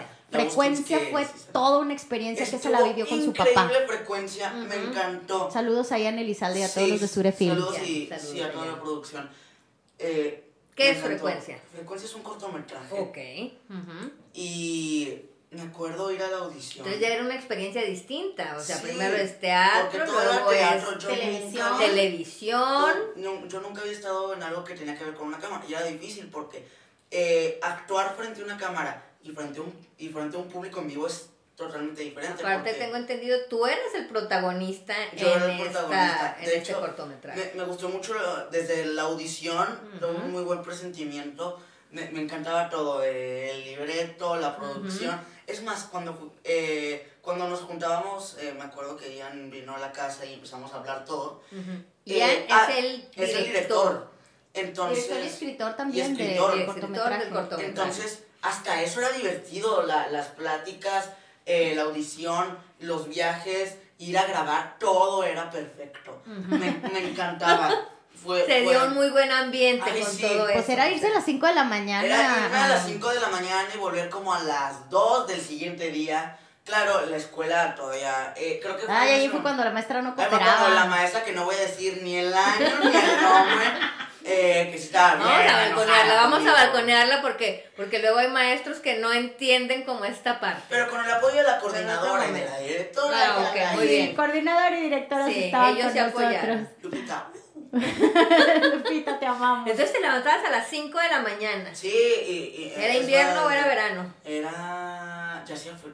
Ya Estaba como por octubre y luego también otros en verano. Pues, pero. No Pero Híjole. así tú decías a mí. Pero sí Mira. Entonces Este te vas dando cuenta de todo esto, ¿no? De Sí. que es levantarte incluso, de- aparte de todo lo que hemos dicho, es como cuando hay un llamado o este tipo de proyectos, es la levantada a las 5 de la mañana, llueve, truene, relampaguea, haga Sí, frío, sí. ahí estás. Pero es que sí, siempre voy a recordar con tanto cariño y frecuencia porque me divertí tanto. Ujú. Eh, estuvo increíble. ¿Cuánto duraron las grabaciones de frecuencia? Grabamos dos, se, su- se tuvieron que extender porque me acuerdo Ok. que, tuvimos que hubieron, como siempre, hay regrabaciones. Sí, hay cosas Como, que como en todos los proyectos. Entonces siempre, siempre hay un- eso. Sí, Algo así más. como que, Pero claro. me acuerdo porque ahí estaba rico. Como el arquitecto que te dice que Sí, te que- termina la casa en cinco Sí. meses, no. Mentira, No, no también estaba rico, el perro.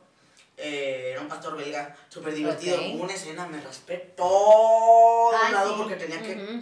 Porque era una escena en la que me caía, y, pero había un chorro de piedras y me arrastró el perro. Y Así rápido, rápido, ¿de qué se trataba frecuencia? mundo posapocalíptico, Ajá. el niño sobreviviendo con el perro, que es su mascota, y encuentra No una- cuentes el final, no cuentes el final. no. no, Encuentra no, una no, radio no. y quiere juntarse con la persona que está del otro lado. Listo, Ok. pum. Ujú. Ok, Bueno, pero en ¿cómo voy a eso, el final, pero mamá? en eso tú le tienes que dar, o sea, depende ahora sí solo de ti, de tu actuación, lo que puedas proyectar al público para que ese proyecto sea un éxito. Cuéntales Sí. la diferencia entre actuar teatro y actuar. Esa es lo que teatro Ay, es que hermosa. tienes que proyectar. Exacto. Proyectar es toda la voy, palabra. es Como la el, tienes, la- hasta la persona en la última fila tiene que verte. En este momento estoy apuntando hacia arriba, pero nadie me está viendo. pero lo estoy haciendo. Eh, y, en, y en cine o en algo filmado, no. La cámara está en tu cara. Sí. Literalmente Sí, está literal. Entonces no tienes que mover tanto la cara porque si de por sí la gente ya está viéndote de cerca, pues ya están viendo lo que haces. Entonces, si, eh, si, actúo de man- si actúo de una manera que lo haría un, un actor de teatro en el teatro, se vería todo exagerado. Ujú. En Claro, el- la gesticulación, Claro. los propios movimientos corporales en deben ser no, en distintos. teatro no se ve así. Porque Ay, pero mira, la como persona está lejos. entonces ¿eh? tiene- A ver, ¿y entonces, y sí, porque la gente piensa que es nomás como creértela. Y, sí, y, es, y sí es un juego, pero es un juego con reglas. Y Sí. muchas. Y muchas, O sea, eh, pero muy divertido. y muy divertido, sí, porque al final sigue siendo un juego y, y te diviertes. Ok.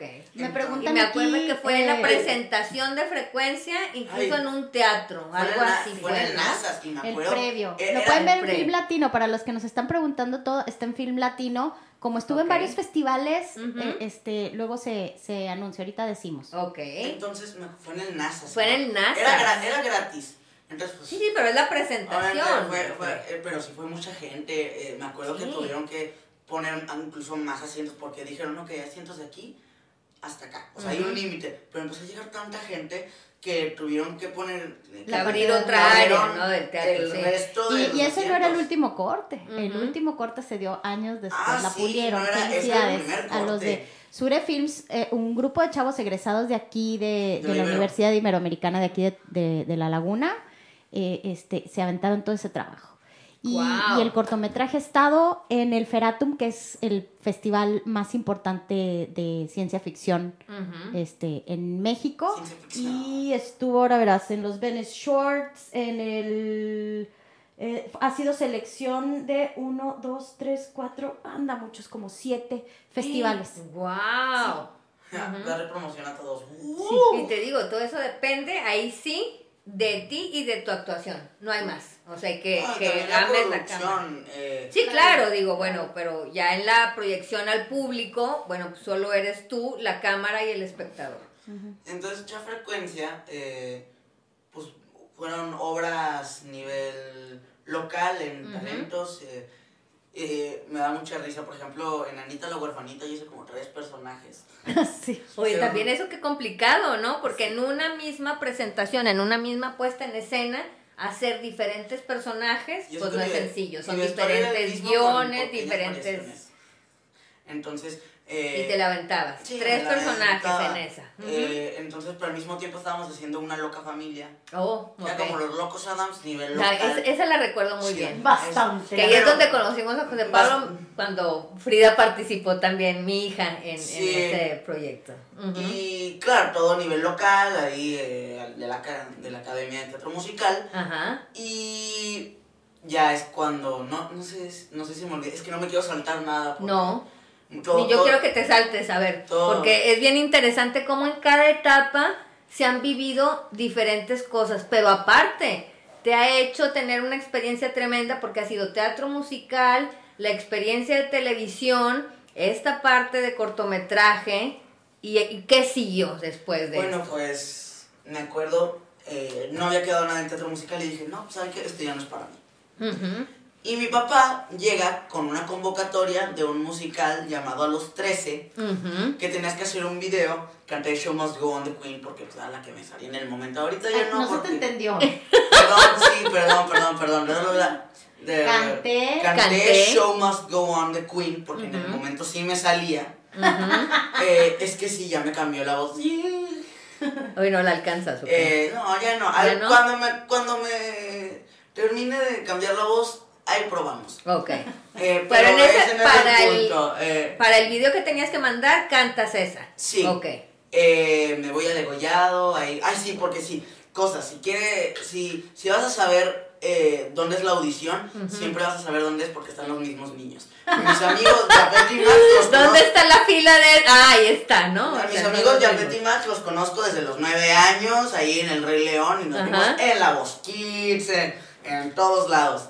Entonces, eh, ya voy a degollado porque era la primera comunión de Max, obviamente, súper amigos. Eh, si estás escuchando, un abrazo también para Jafet y los Hakim.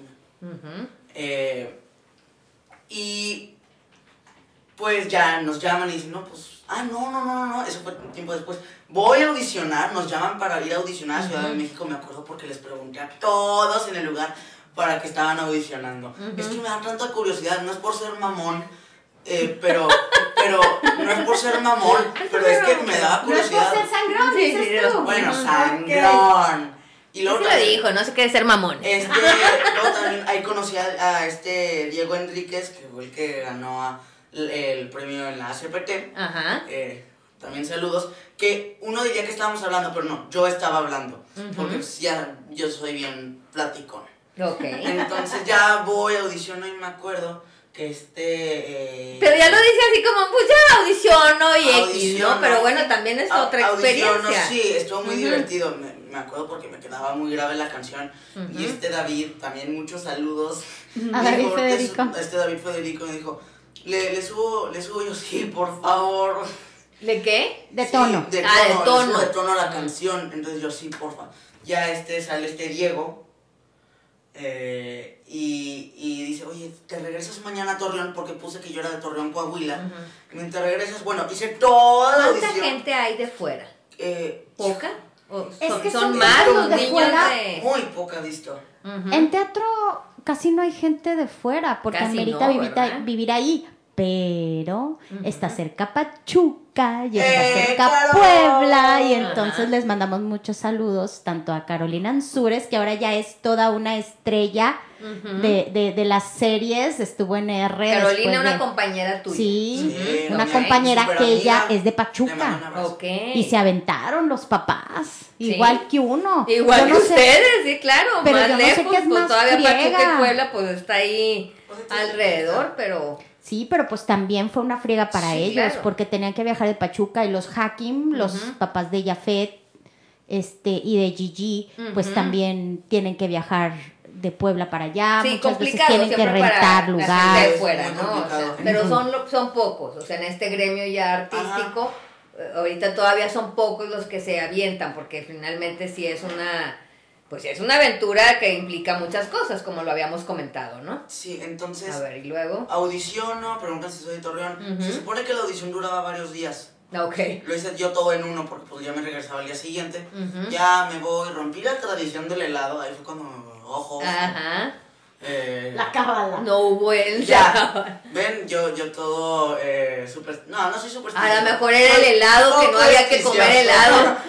Eh, Eso fue lo que te dio la suerte. Eso me dio la suerte. Ya sé. Entonces, ya me regreso, nos vamos a Degollado. Eh, Degollado es con una calle. No, fíjate Sí, que que es Degollado, Degollado. es, Degollado es un Jalisco. pueblo Ah, Jalisco, fueron a Degollado, Jalisco. donde nos invitan a la primera comunión de. Max Cervantes, que él fue niño Simba en El Rey León. Ok. Y que además estuvo con José Pablo en La Voz Kids.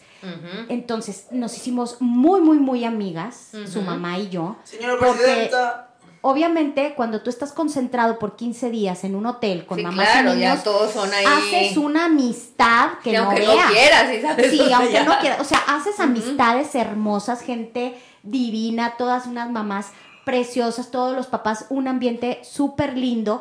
Y entonces Max, como había, te- había tenido que suspender su primera comunión por haber sido Simba en el Rey León. Sí, Esas son las otras, o sea, Otra sacrificios que se hacen. Entonces, Max, como niño artista, sacrifica su primera comunión y este y, y la hace pues hasta los 12 años y nos invitan para allá.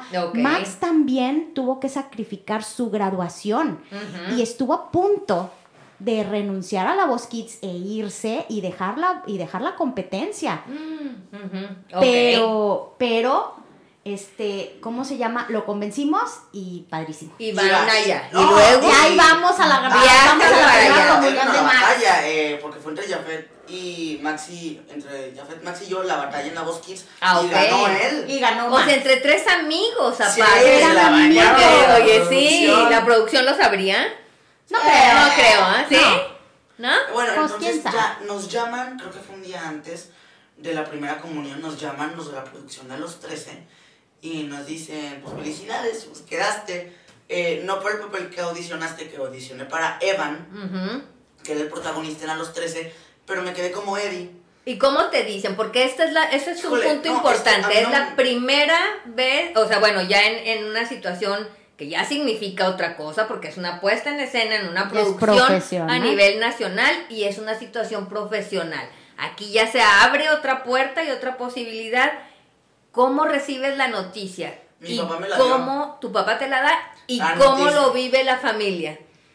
Pues, ¿Cómo, ¿Cómo se da? híjole, Les es- dicen, es que "Es- estábamos estás todos- aceptado. está- estábamos los hacking, le- los Cervantes Los Cervantes. Y nosotros. Estábamos cantando todos porque Acerca el estábamos, micrófono. estábamos... O sea, estaban juntos ahí en la Sí, fiesta estábamos ahí. esta. Estábamos ok. solo, las tres familias estábamos ahí Eh, cantando porque pues todos divirtiéndonos. O sea, es que imagínate O sea, tres los familias hijos de las otras familias también habían participado en ese En- casting. solo Nada Jafet. más Jafet. Ok.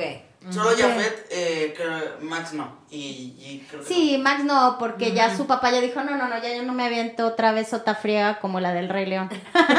Entonces, eh, mi papá se va. Eh, yo estaba cantando, yo todo confundido. A ver, es que, paréntesis rapidísimo. Sí. Imagínate un grupo de familias donde todos sus integrantes cantan y donde todos Sí, han sido profesionales fiestón, en algún momento. Qué Entonces, maravilla. Los Cervantes ahí en su casa tienen un equipo de Sí, sonido, claro. tienen micrófonos y a rolar y también estaban los Preciado. Sí, es cierto. Claro, Carlita hermosa. Ustedes, ustedes han hecho una Hermoso. familia, digo, para decirle al público, familia una familia.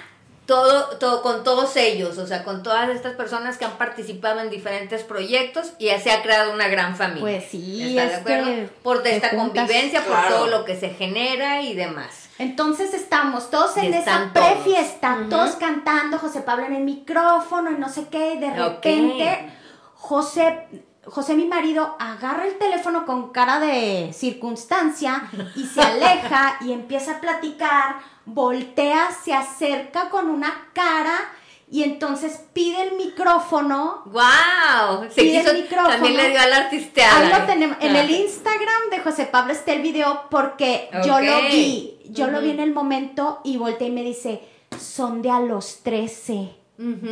Y entonces yo digo, yo tengo que grabar esto porque si pide el micrófono es por algo. Sí, sí, claro. Y, lo, y me pongo a grabar. Ahí está el videito en el Instagram de, José bonito. Pablo. Y entonces agarra el micrófono y le dice, José Pablo, nos acaban de hablar de la producción de los 13. Estás dentro. Entonces, ¿Y qué sientes, José Pablo? Una emoción tremenda, Pues pero sí. ¿cómo lo vives? O sea, es que no me lo podía ¿lo creer. Era mi Decías, primer- ¿es Era real? mi primer musical profesional, sí, entonces exacto. eh, estaba súper... ¡Ay, no lo podía creer! Ahí ya implica otras cosas, Sí, un- entonces- pero todos los cambios y demás que se van a venir después de Sí, este momento. Si de por sí nos había dado un golpe de realidad, la voz que- Sí. el golpe a los 13, pum, pum, knockout, ahí, ¡órale! Claro, ahí es como si, a ver, aquí se define si esto es para ti o no.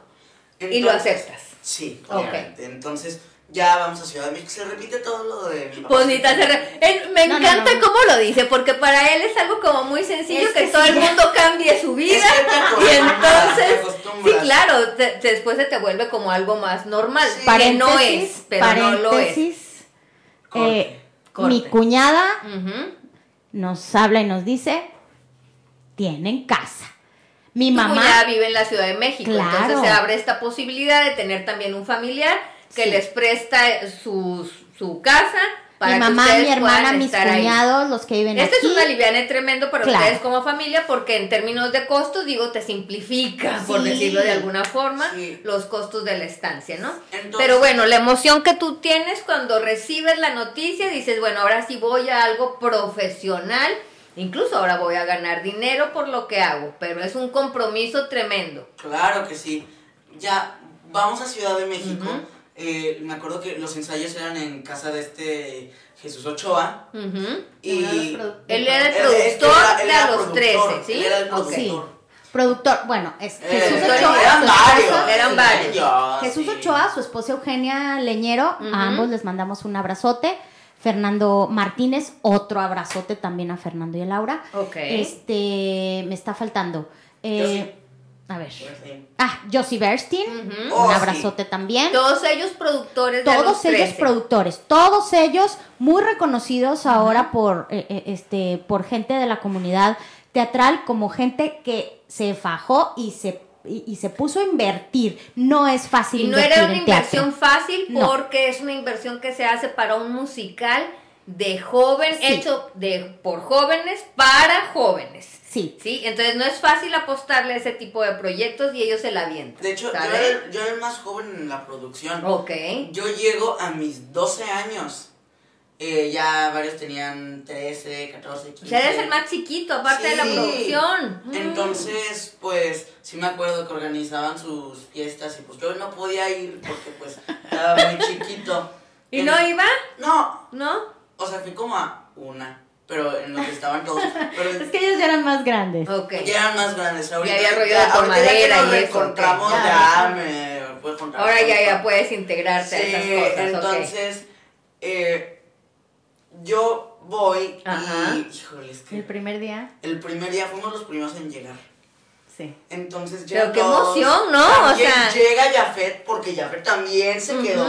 Yo todo emocionado me lo. me- Sí, claro, o sea, yo hasta Sí, me- siento la emoción Ah, es que no le, dije, no le dijimos me lo, a José no me Pablo quería que Jafet. fuera una sorpresa que Jafet Ah, también no. se quedó. Sí, para José Pablo era una sorpresa que su amigo Jafet se quedara. Cuando a nosotros nos hablan a Degollado, a José Pablo fue al primero que le hablaron porque los de la producción querían saber si José Pablo iba a poder estar Disponible, digamos. De que él venía de fuera. Sí, sí. A los demás niños les avisaron después. Ok. Entonces, para ni los hacking ni, ni nosotros le dijimos nada a José Pablo para que fue una sorpresa que llegara Jafet, su amigo, Qué también. la padre. Oye, pero a ver, nada más para regresarme así un milímetro en la historia rápidamente. También para ustedes es un golpe de realidad también Oh, decir, sí. ok, ahora sí ya sé como en serio. Sí. O sea, tenemos que estar allá, irnos con él y muchos cambios que se hacen, como ya lo habíamos comentado. las ¿no? niñas no Pero eran también para ustedes fue Es que- ese golpe. Espérate, ahí te ve el cambiazo. A ver, Ah, El primer es que todo lo que significa. Ver. El primer. Y todo el mundo como día. que nada más ve lo de la pantalla. A ver, échense ese se tropo a sepa. luna a las que me están escuchando a ver si tan pistolas. Agarré el carro y me fui por primera vez yo sola manejando en la En Ciudad, la Ciudad de de México. Hasta casa. a- a- Ay, mamá, no te hagas. ¿Y, qué te gustó manejar ahí? Me encantó. ¿Te En ese momento ¿Qué yo dije, así se maneja, así con todos se así, debe manejar, en el periférico. Pero así no, como hombre, mi mamá qué entendió que cultura sí se debía manejar. fregona. Yo entendí que me debía aplicar un buen porque eran los ensayos, tenía que aprenderme canciones, diálogos, bailes. Yo, me, yo era el suplente de, de Evan, porque él, es, él era interpretado por Dan Clip, también un super abrazo. O sea, tienes que aprenderte eh, todo lo de tu personaje Lo y de- lo de otro. Y Claro, pero en el momento en el que suplente le Dan su personaje, me estaban enseñando el mío. Claro. Entonces, pues obviamente pues, tenía que tomar la prioridad de Eddie en vez de Evan, porque pues, obviamente me voy a preocupar por el personaje que sí voy a hacer. Ok. Y Entonces- bueno, ya están instalados allá. Ya, Ya listo. todo, recibes la noticia que tu amigo también participa. Sí. Y empieza el, eh, los ensayos y demás.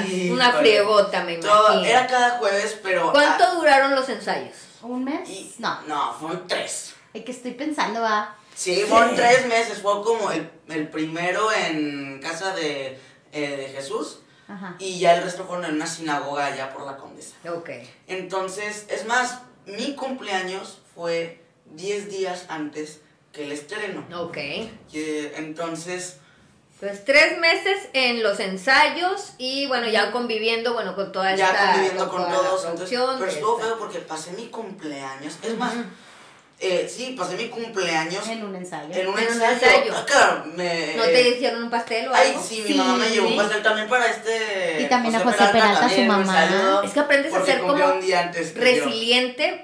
Sí. Porque Sacar ves las lo cosas mejor de, de una- la- de de las cosas. Ujú. Porque dices, es algo muy bueno que yo he decidido transitar. Es que pero bueno, su- hay cosas como supera, un o sea, cumpleaños. Pero te, es lo lo que te iba a preguntar. Pero ¿Te supera cosa es que esto. la eh, gratificación que te sí. da el hacer lo que amas a todas esas cosas? ¿Estás de acuerdo? Claro, pero. Digo, porque lo veo en ti, en, en la actitud y la disposición que tienes ante Sí. todo, ¿no? Pero luego también. eh, era un elenco chico. Era una familia. Un mundo No, de era Lo que como- pasa es que hay obras musicales éramos- donde Bueno, pues hay 16, bailes éramos con mucha 16. gente. Ah, eran 16. 16, 16 chavos chavos en escena. Puros chavos. ¿Qué Puros chavos, Puro chavo, ¿eh? Era una obra en la Sí. que ningún. ah, Entre nadie era adulto. 14 y 17. Sí. Más o menos. Sí, Ajá. Bueno, yo tenía 12, pero. Ah, tú tenías 12, Cumpliste pero eso no lo 13. vamos a decir. No, cumplí 13, 10 días antes. Eso que siga siendo un secreto. Porque no estaba permitido. días antes No, del estreno no, cumpliste ah, sí. 13. Yo era el único que estaba a punto de cumplir. Ah, ok. 13. Bueno, era Justo por justo de cumplir, pero bueno. Pero entras. Eh, sí, ya Se entro. hacen los ensayos. Nos extendemos hasta octubre, pero es que Ok. lo más emocionante fue como conocer a. Ay, ¿Sí? eh, me acuerdo O que. sea, ya. Sí,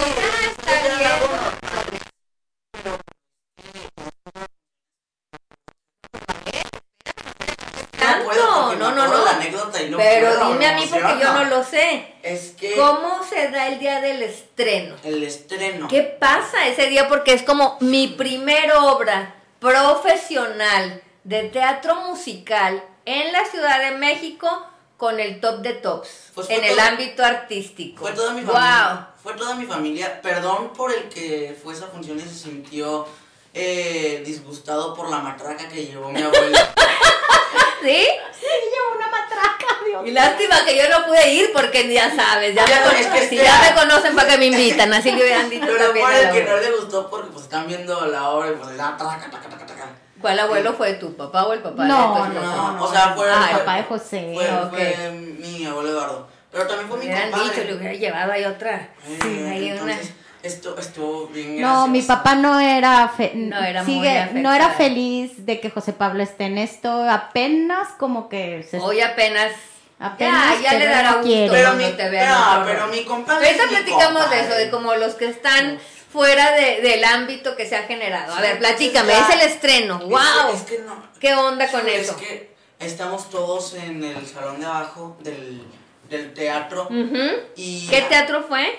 Híjole, era el. El teatro libanés. el Libanés. teatro Sí, perdón, ay, perdón, ya. Es que estoy acordando, estoy intentando acordar todo, de todo. Estamos allá abajo, tenemos una piña de, Ajá. de pino. Era como una tradición. Ok. Entonces, eh, entonces ya todos íbamos con la piña, ya a los 13, eh. ya subíamos, yo tenía que preparar todo, es que tenía unos Converse, yo nunca he podido usar Converse en mi vida, Ujú. porque, mi prim- no, es que estaba difícil no, mamá, no, no, no, sé, sé que puede, pues, sé que puede ser insignificante, pero es que para mí eso fue lo más difícil de todo. Los ¿De Converse. lidiar con Sí, los tenis? Esos tenis, eh, Ya ves, como por acá, lejos de la emoción y del nervio y de ver a todo el público tenis. ahí, los tenis fueron los que lo odiaron. porque- Bueno, cada quien tiene... Pero, pero sí, Sus referentes de las tenía que cosas. cambiarme rapidísimo, pero eso Ok, pero lo disfrutas. Independientemente Independientemente de los tenis, disfrutas de Sí, este momento. todo lo disfruté. Se da espectacular esta situación del, Aunque del me da un evento. calambre.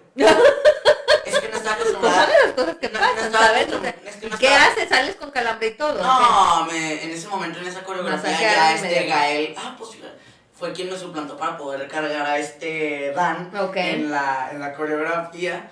Pero es que yo no estaba acostumbrado a esa, ese nivel de eh, Ejercicio. Ejercicio. Ya luego ya mi tío Pablo me ayudó a ponernos a entrenar. Ok. Desde En mi pasado. A ver.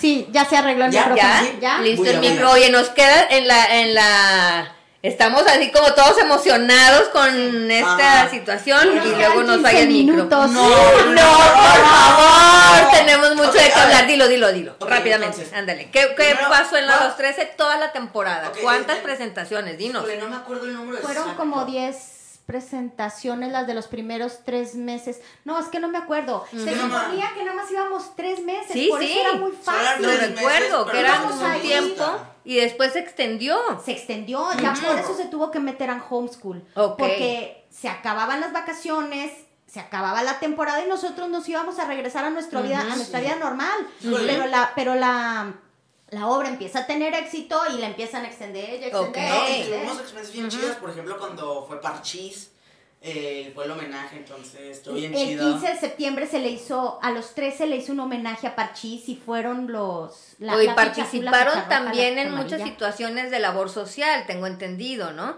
En esta situación de las tres De hicieron los- algunas de- de cosas los en animales, ese fuimos sentido, a ¿no? un refugio de Ay, animales. estuvo bien chido. Y toqué una pantera, ya sé.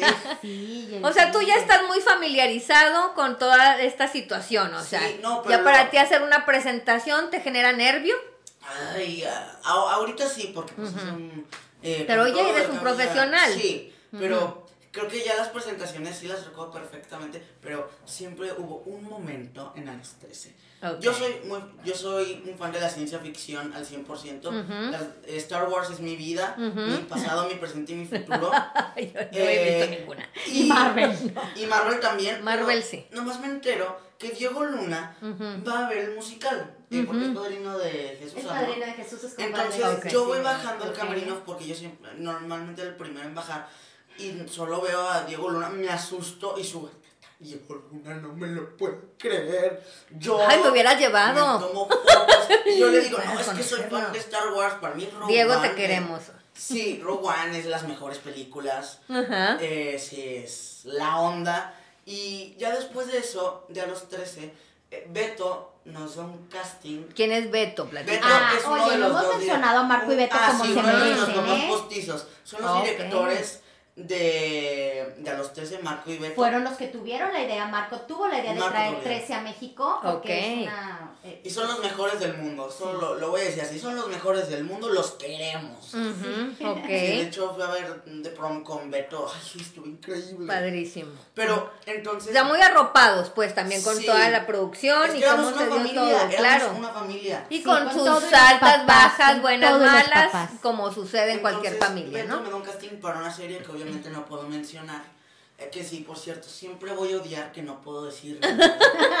Oye, en esto se da mucho esto, ¿no? Que parece Sí. así como el misterio y demás, Sí. pero es como lo que sí puedo mencionar y lo que no puedo mencionar, porque por situaciones de contrato, en muchas Sí. ocasiones, José Pablo ya es un profesional y entonces en ese sentido muchas veces los contratos te, te exigen Sí, te que no puedas mencionar ciertas cosas por confidencialidad del mismo proyecto, ¿no? Hasta que ya sea un hecho, etcétera. Por eso es la razón por lo que ha dicho varias de esto no Claro. puedo mencionar y esto no puedo mencionar. Pero se vuelve un poco esto. eh, ¡Ah! Yo no podría.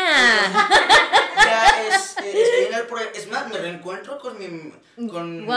Estoy con mi mejor amigo Alex Travison en el proyecto. Él sí lo voy a mencionar porque chido. sí, tú menciónalo, tú dilo. sí, porque Alex es la onda. Ok. Eh, también a, eh, conocí a, a más niños actores y actrices Ok. que también se volvieron súper amigos. También, sí, pero sí estábamos notando. Luego también estuve en otro musical que tristemente se canceló, pero era un musical. Ahora sí, mero, así con el. Sí, Pero no podemos decir nombres porque, pues, por confidencialidad y todo eso. Pero bueno, pues es parte de pero este nos show, empezamos ¿no? a dar cuenta que, la verdad, ya las producciones no eran igual que a los 13. Porque los 13 éramos una familia, algo chico. Pero ahora aquí ya era como. No es que se boda. genera un ambientazo con eso, o sea, por lo que tengo entendido. pero- Y eso fue un y el número de premiaciones que se dieron para esta obra, la originalidad, la forma en que se produjo, etcétera, bueno, fue toda una revolución esta es que sí, situación los- después de mucho tiempo de que no había como estas presentaciones para jóvenes, ¿no? O A sea, los hechas 13 por abrió jóvenes, A ¿no? los 13 me abrió muchas puertas. Sí. Eh, de no ser por a los 13, no habría hecho un chorro de cosas. Por ejemplo, pues.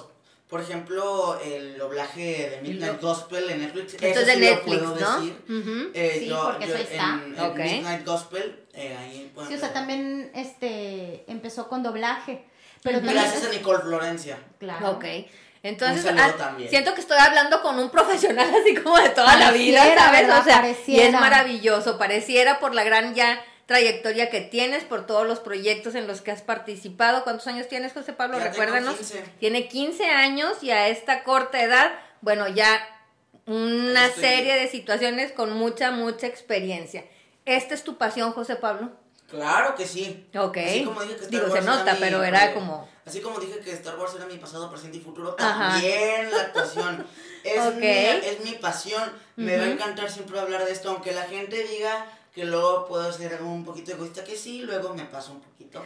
Pero, pero... Y vamos a darle al de ego en este momento. Es- Ese es lo, sí. Sí. porque ya, ya Chari como que nos quiere cortar y entonces yo solo sí quiero decir y darle al ego a todo lo que da. Porque si no, nos va a terminar Sí. y no voy a poder decir esto. Cuéntanos de las premiaciones que se han dado, la nominación que tuviste, una nominación súper importante.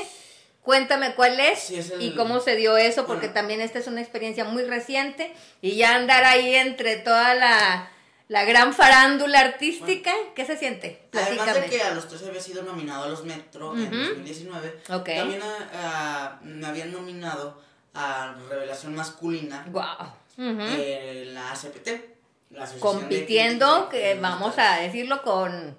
Con gente Chumel, Fíjate, con este, Chumel, con Diego Enríquez, Diego que Diego Enríquez, Enríquez se él- ganó, él ganó como mejor actor de soporte, porque Dieguito Enríquez verdaderamente en su papel era increíble, Ah, es sí. un chavo La talentosísimo. verdad, mi personaje no era tan grande. No te exigía tanto, pues no, sí sientes me que el exigía personaje... bastante Ah, porque luego eh, no quiero entrar tanto en detalle porque luego subieron un- unos eh, hu- hubieron unas cosas, no malas, buenas, Ah, buenas las cosas, sí, sonó muy mal eso. Eh, Sí. Hubieron unas cosillas, pero no voy a entrar en detalle porque queda muy poquito. Sí, no, platícame Eh, todo lo este, otro, pero- que me interesa mucho saber. Eh, yo, eh, yo sabía que pues no, no tenía como todas para ganar, pero es que estuvo increíble ser nominado. Eh, puse Mi vida, mi- pero a esta edad, imagínate estar nominado, o sea, Puse ya de por sí es algo maravilloso, ¿sabes? O sea. Es toda una experiencia, Chari. Sí. Como mamá, ¿cómo lo vivieron también rápidamente?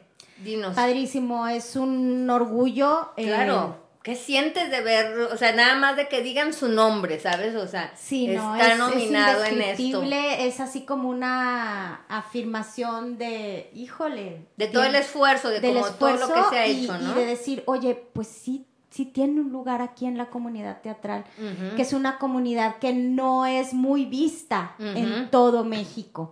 Es vista solamente con, con- con un pequeño grupo de personas en, en la Ciudad de México. Eh, es el, al teatro se le debe Tristemente, mucho. el teatro musical es como poco valorado, sin embargo, Sí. es Sí. la Y al teatro en general en México. El teatro en general, pero es la actividad incluso que en el ámbito artístico se considera que quien hace teatro y teatro musical es un verdadero artista. Sí, es cantar, bailar, Así actuar, o sea, es un... O sea, es todas las disciplinas que un Algo muy actor completo. tiene. Sí. Eh, un premio era también cuando íbamos a alguna obra de teatro y que al final salía, íbamos a, a- a Y- felicitar a backstage a los actores y a invitarlos a que fueran a ver a los 13. Ok. Y muchas veces salían ellos y reconocían a José Pablo. Bueno, de a los musical, 13. claro. Entonces, eso era muy, muy bonito. Es, es un orgullo este, Y conocer a las personas de allá. conocerlos La a todos, teatral el respeto es que que, hay en la comunidad mejores. teatral, es una hermandad, se forman familias en cada una de las producciones.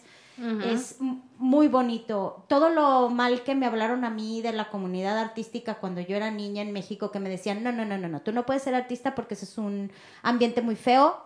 Hay Yo no muchas lo creencias limitantes en hemos relación a Yo no lo conozco, tenido cosas, la ¿no? suerte de encontrarnos Yo con las creo que personas sí. correctas. Exacto. Sí, ha cambiado que mucho. es- es Te decía al algo. principio, las producciones son muy respetuosas, hay reglas, hay leyes ya que protegen a los niños. Ujú. La ANDA está siempre Y eso es presente. súper importante. Siempre. Híjole, me presente acuerdo la ANDA. la ANDA, estábamos haciendo algo Ujú. y no nos podían, no, no me acuerdo si no nos podían pagar, no me acuerdo que no podíamos hacer porque no estábamos registrados en la ANDA. Ok. Sí, algo Ujú. en un, Ah, en, en pues un en uno de proyecto los que proyectos. tampoco podemos Ajá. decir. Ah, ya sé. Bueno, así ya se canceló. Y ahora, ¿qué es muy sigue? padre todo. ¿En qué Pues, estamos en este momento y a Ahorita- dónde va José Pablo Montaña? Ahorita, es- ahorita me estoy enfocando en la escuela, pero también Ok. estoy desarrollando. Y en el piano. Ah, y también estoy aprendiendo piano. Me acuerdo que antes me decían, ¿sabes? Leer partituras y yo, no, no, pues no, no sé. A ver, un Ah, tema rápido. ¿Cómo vives esta situación de la pandemia? Porque pues Ay, todos sí. los proyectos se cancelan, Se no solo para ti, para todo mundo.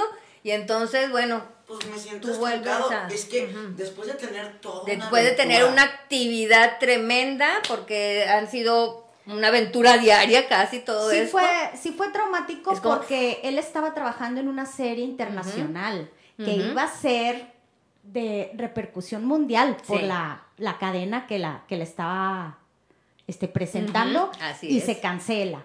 Y la otra por la pandemia, o sea, nos tuvimos que regresar. Sí. Y la otra obra de teatro que también era una producción con uno de los productores más importantes de México, también se tiene que cancelar. Entonces, sí estuvo fuerte el trancazo.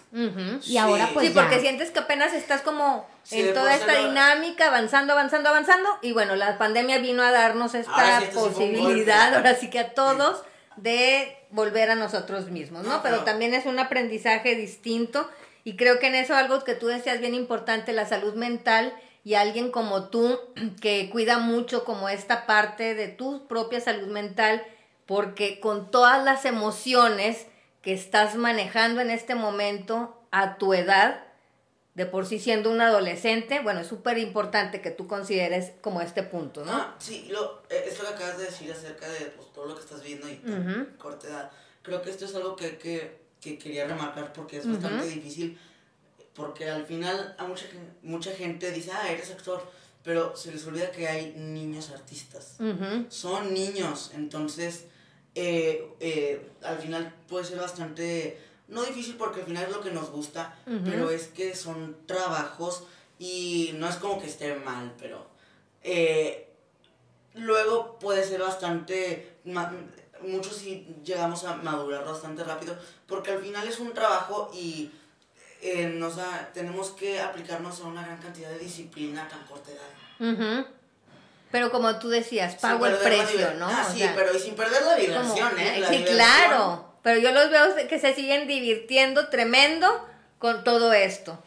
¿Y tú qué les dirías? Por ejemplo, hoy hay una pregunta que yo te quiero hacer ya en un tema de reflexión rápidamente, porque Chari seguramente ya nos va a cortar. Entonces, este, eh, ¿cómo ves tú, por ejemplo, en estas situaciones generacionales, en donde estamos transitando por una etapa que es es bien importante en la historia de la humanidad porque e, es una nueva era, son, hay demasiada, mucha tecnología que incluso no alcanzamos ni siquiera a conocer mientras ya, ya hay otra cosa, otra cosa, otra cosa.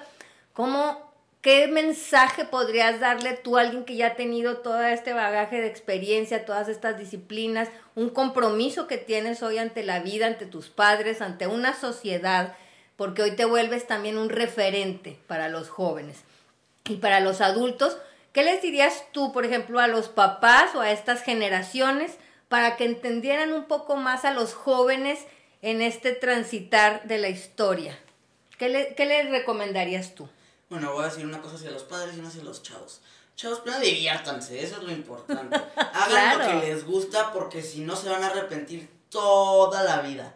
Y hacia los padres, ¿Cómo podríamos entender más algunos padres, digamos, a, en general, las generaciones, a estas nuevas eh, posibilidades de hacer y de ver las cosas? Tú eres una posibilidad hoy distinta en un entorno que a lo mejor para muchos hubiera parecido algo raro, como tú decías, o extraño, etcétera, y ha habido seguramente crítica alrededor de eso, que es algo con la que también tendrás que lidiar. Pero, ¿qué le dirías tú como a, los adultos más ah, bien, para que entiendan esta parte del transitar de los jóvenes en este momento. ¿Cómo los podemos entender más? Miren, todos hemos pasado por lo mismo. Entonces, solo que hay que empatizar. Padres, no, no hay un manual. Así que ustedes pueden improvisar. Eh, o sea, nadie, nadie dijo que había reglas. O sea, sí hay. Pero jueguen. Porque creo que fui muy afortunado que la familia que a mí me tocó, somos un equipo y jugamos y nos lanzamos. Entonces, y nos apoyamos mutuamente. Eso es lo importante en una familia. Diviértanse, jueguen. De eso se trata la vida porque solo hay una. Híjole, me encantó. No podíamos terminar, yo creo que con más que con esta frase, la vida es un juego, juguémoslo y juguémoslo de la mejor manera obviamente con sus reglas, sí, y, pero vamos a jugarla y jugarlo bien. Gracias, gracias, gracias, José Pablo, por esta maravillosa entrevista. Chari, un placer para mí poder estar aquí compartiendo contigo este micrófono, siendo la entrevistadora de alguien a quien si antes admiraba, hoy admiro de verdad. Mis respetos para ti a tu edad, tener la convicción que tienes, pero sobre todo la actitud que tienes ante la vida y ante las cosas. Y felicidades a todos, a la familia que tienes también por el apoyo y el gran equipo que se ha generado en este maravilloso juego. Un placer jugar también con ustedes. Ay, gracias a ti, Liz. Gracias. Amigos, ya, ya nos pasamos, ya nos pasamos de la hora porque de veras no nos para la boca. Pero bueno, ya saben, próximo martes de 12 a 2 de la tarde, ¿quién prendió la luz? Estamos en Spotify también, búsquenos. Y a las 3 de la tarde regresen a radioalterego.com a escuchar a Toño Galvez con Alter Ego. Nos vemos el próximo martes. Gracias, José Pablo. Mil gracias, Lisa gracias, por estar con nosotros. Un abrazo Hasta luego, amigos. Gracias.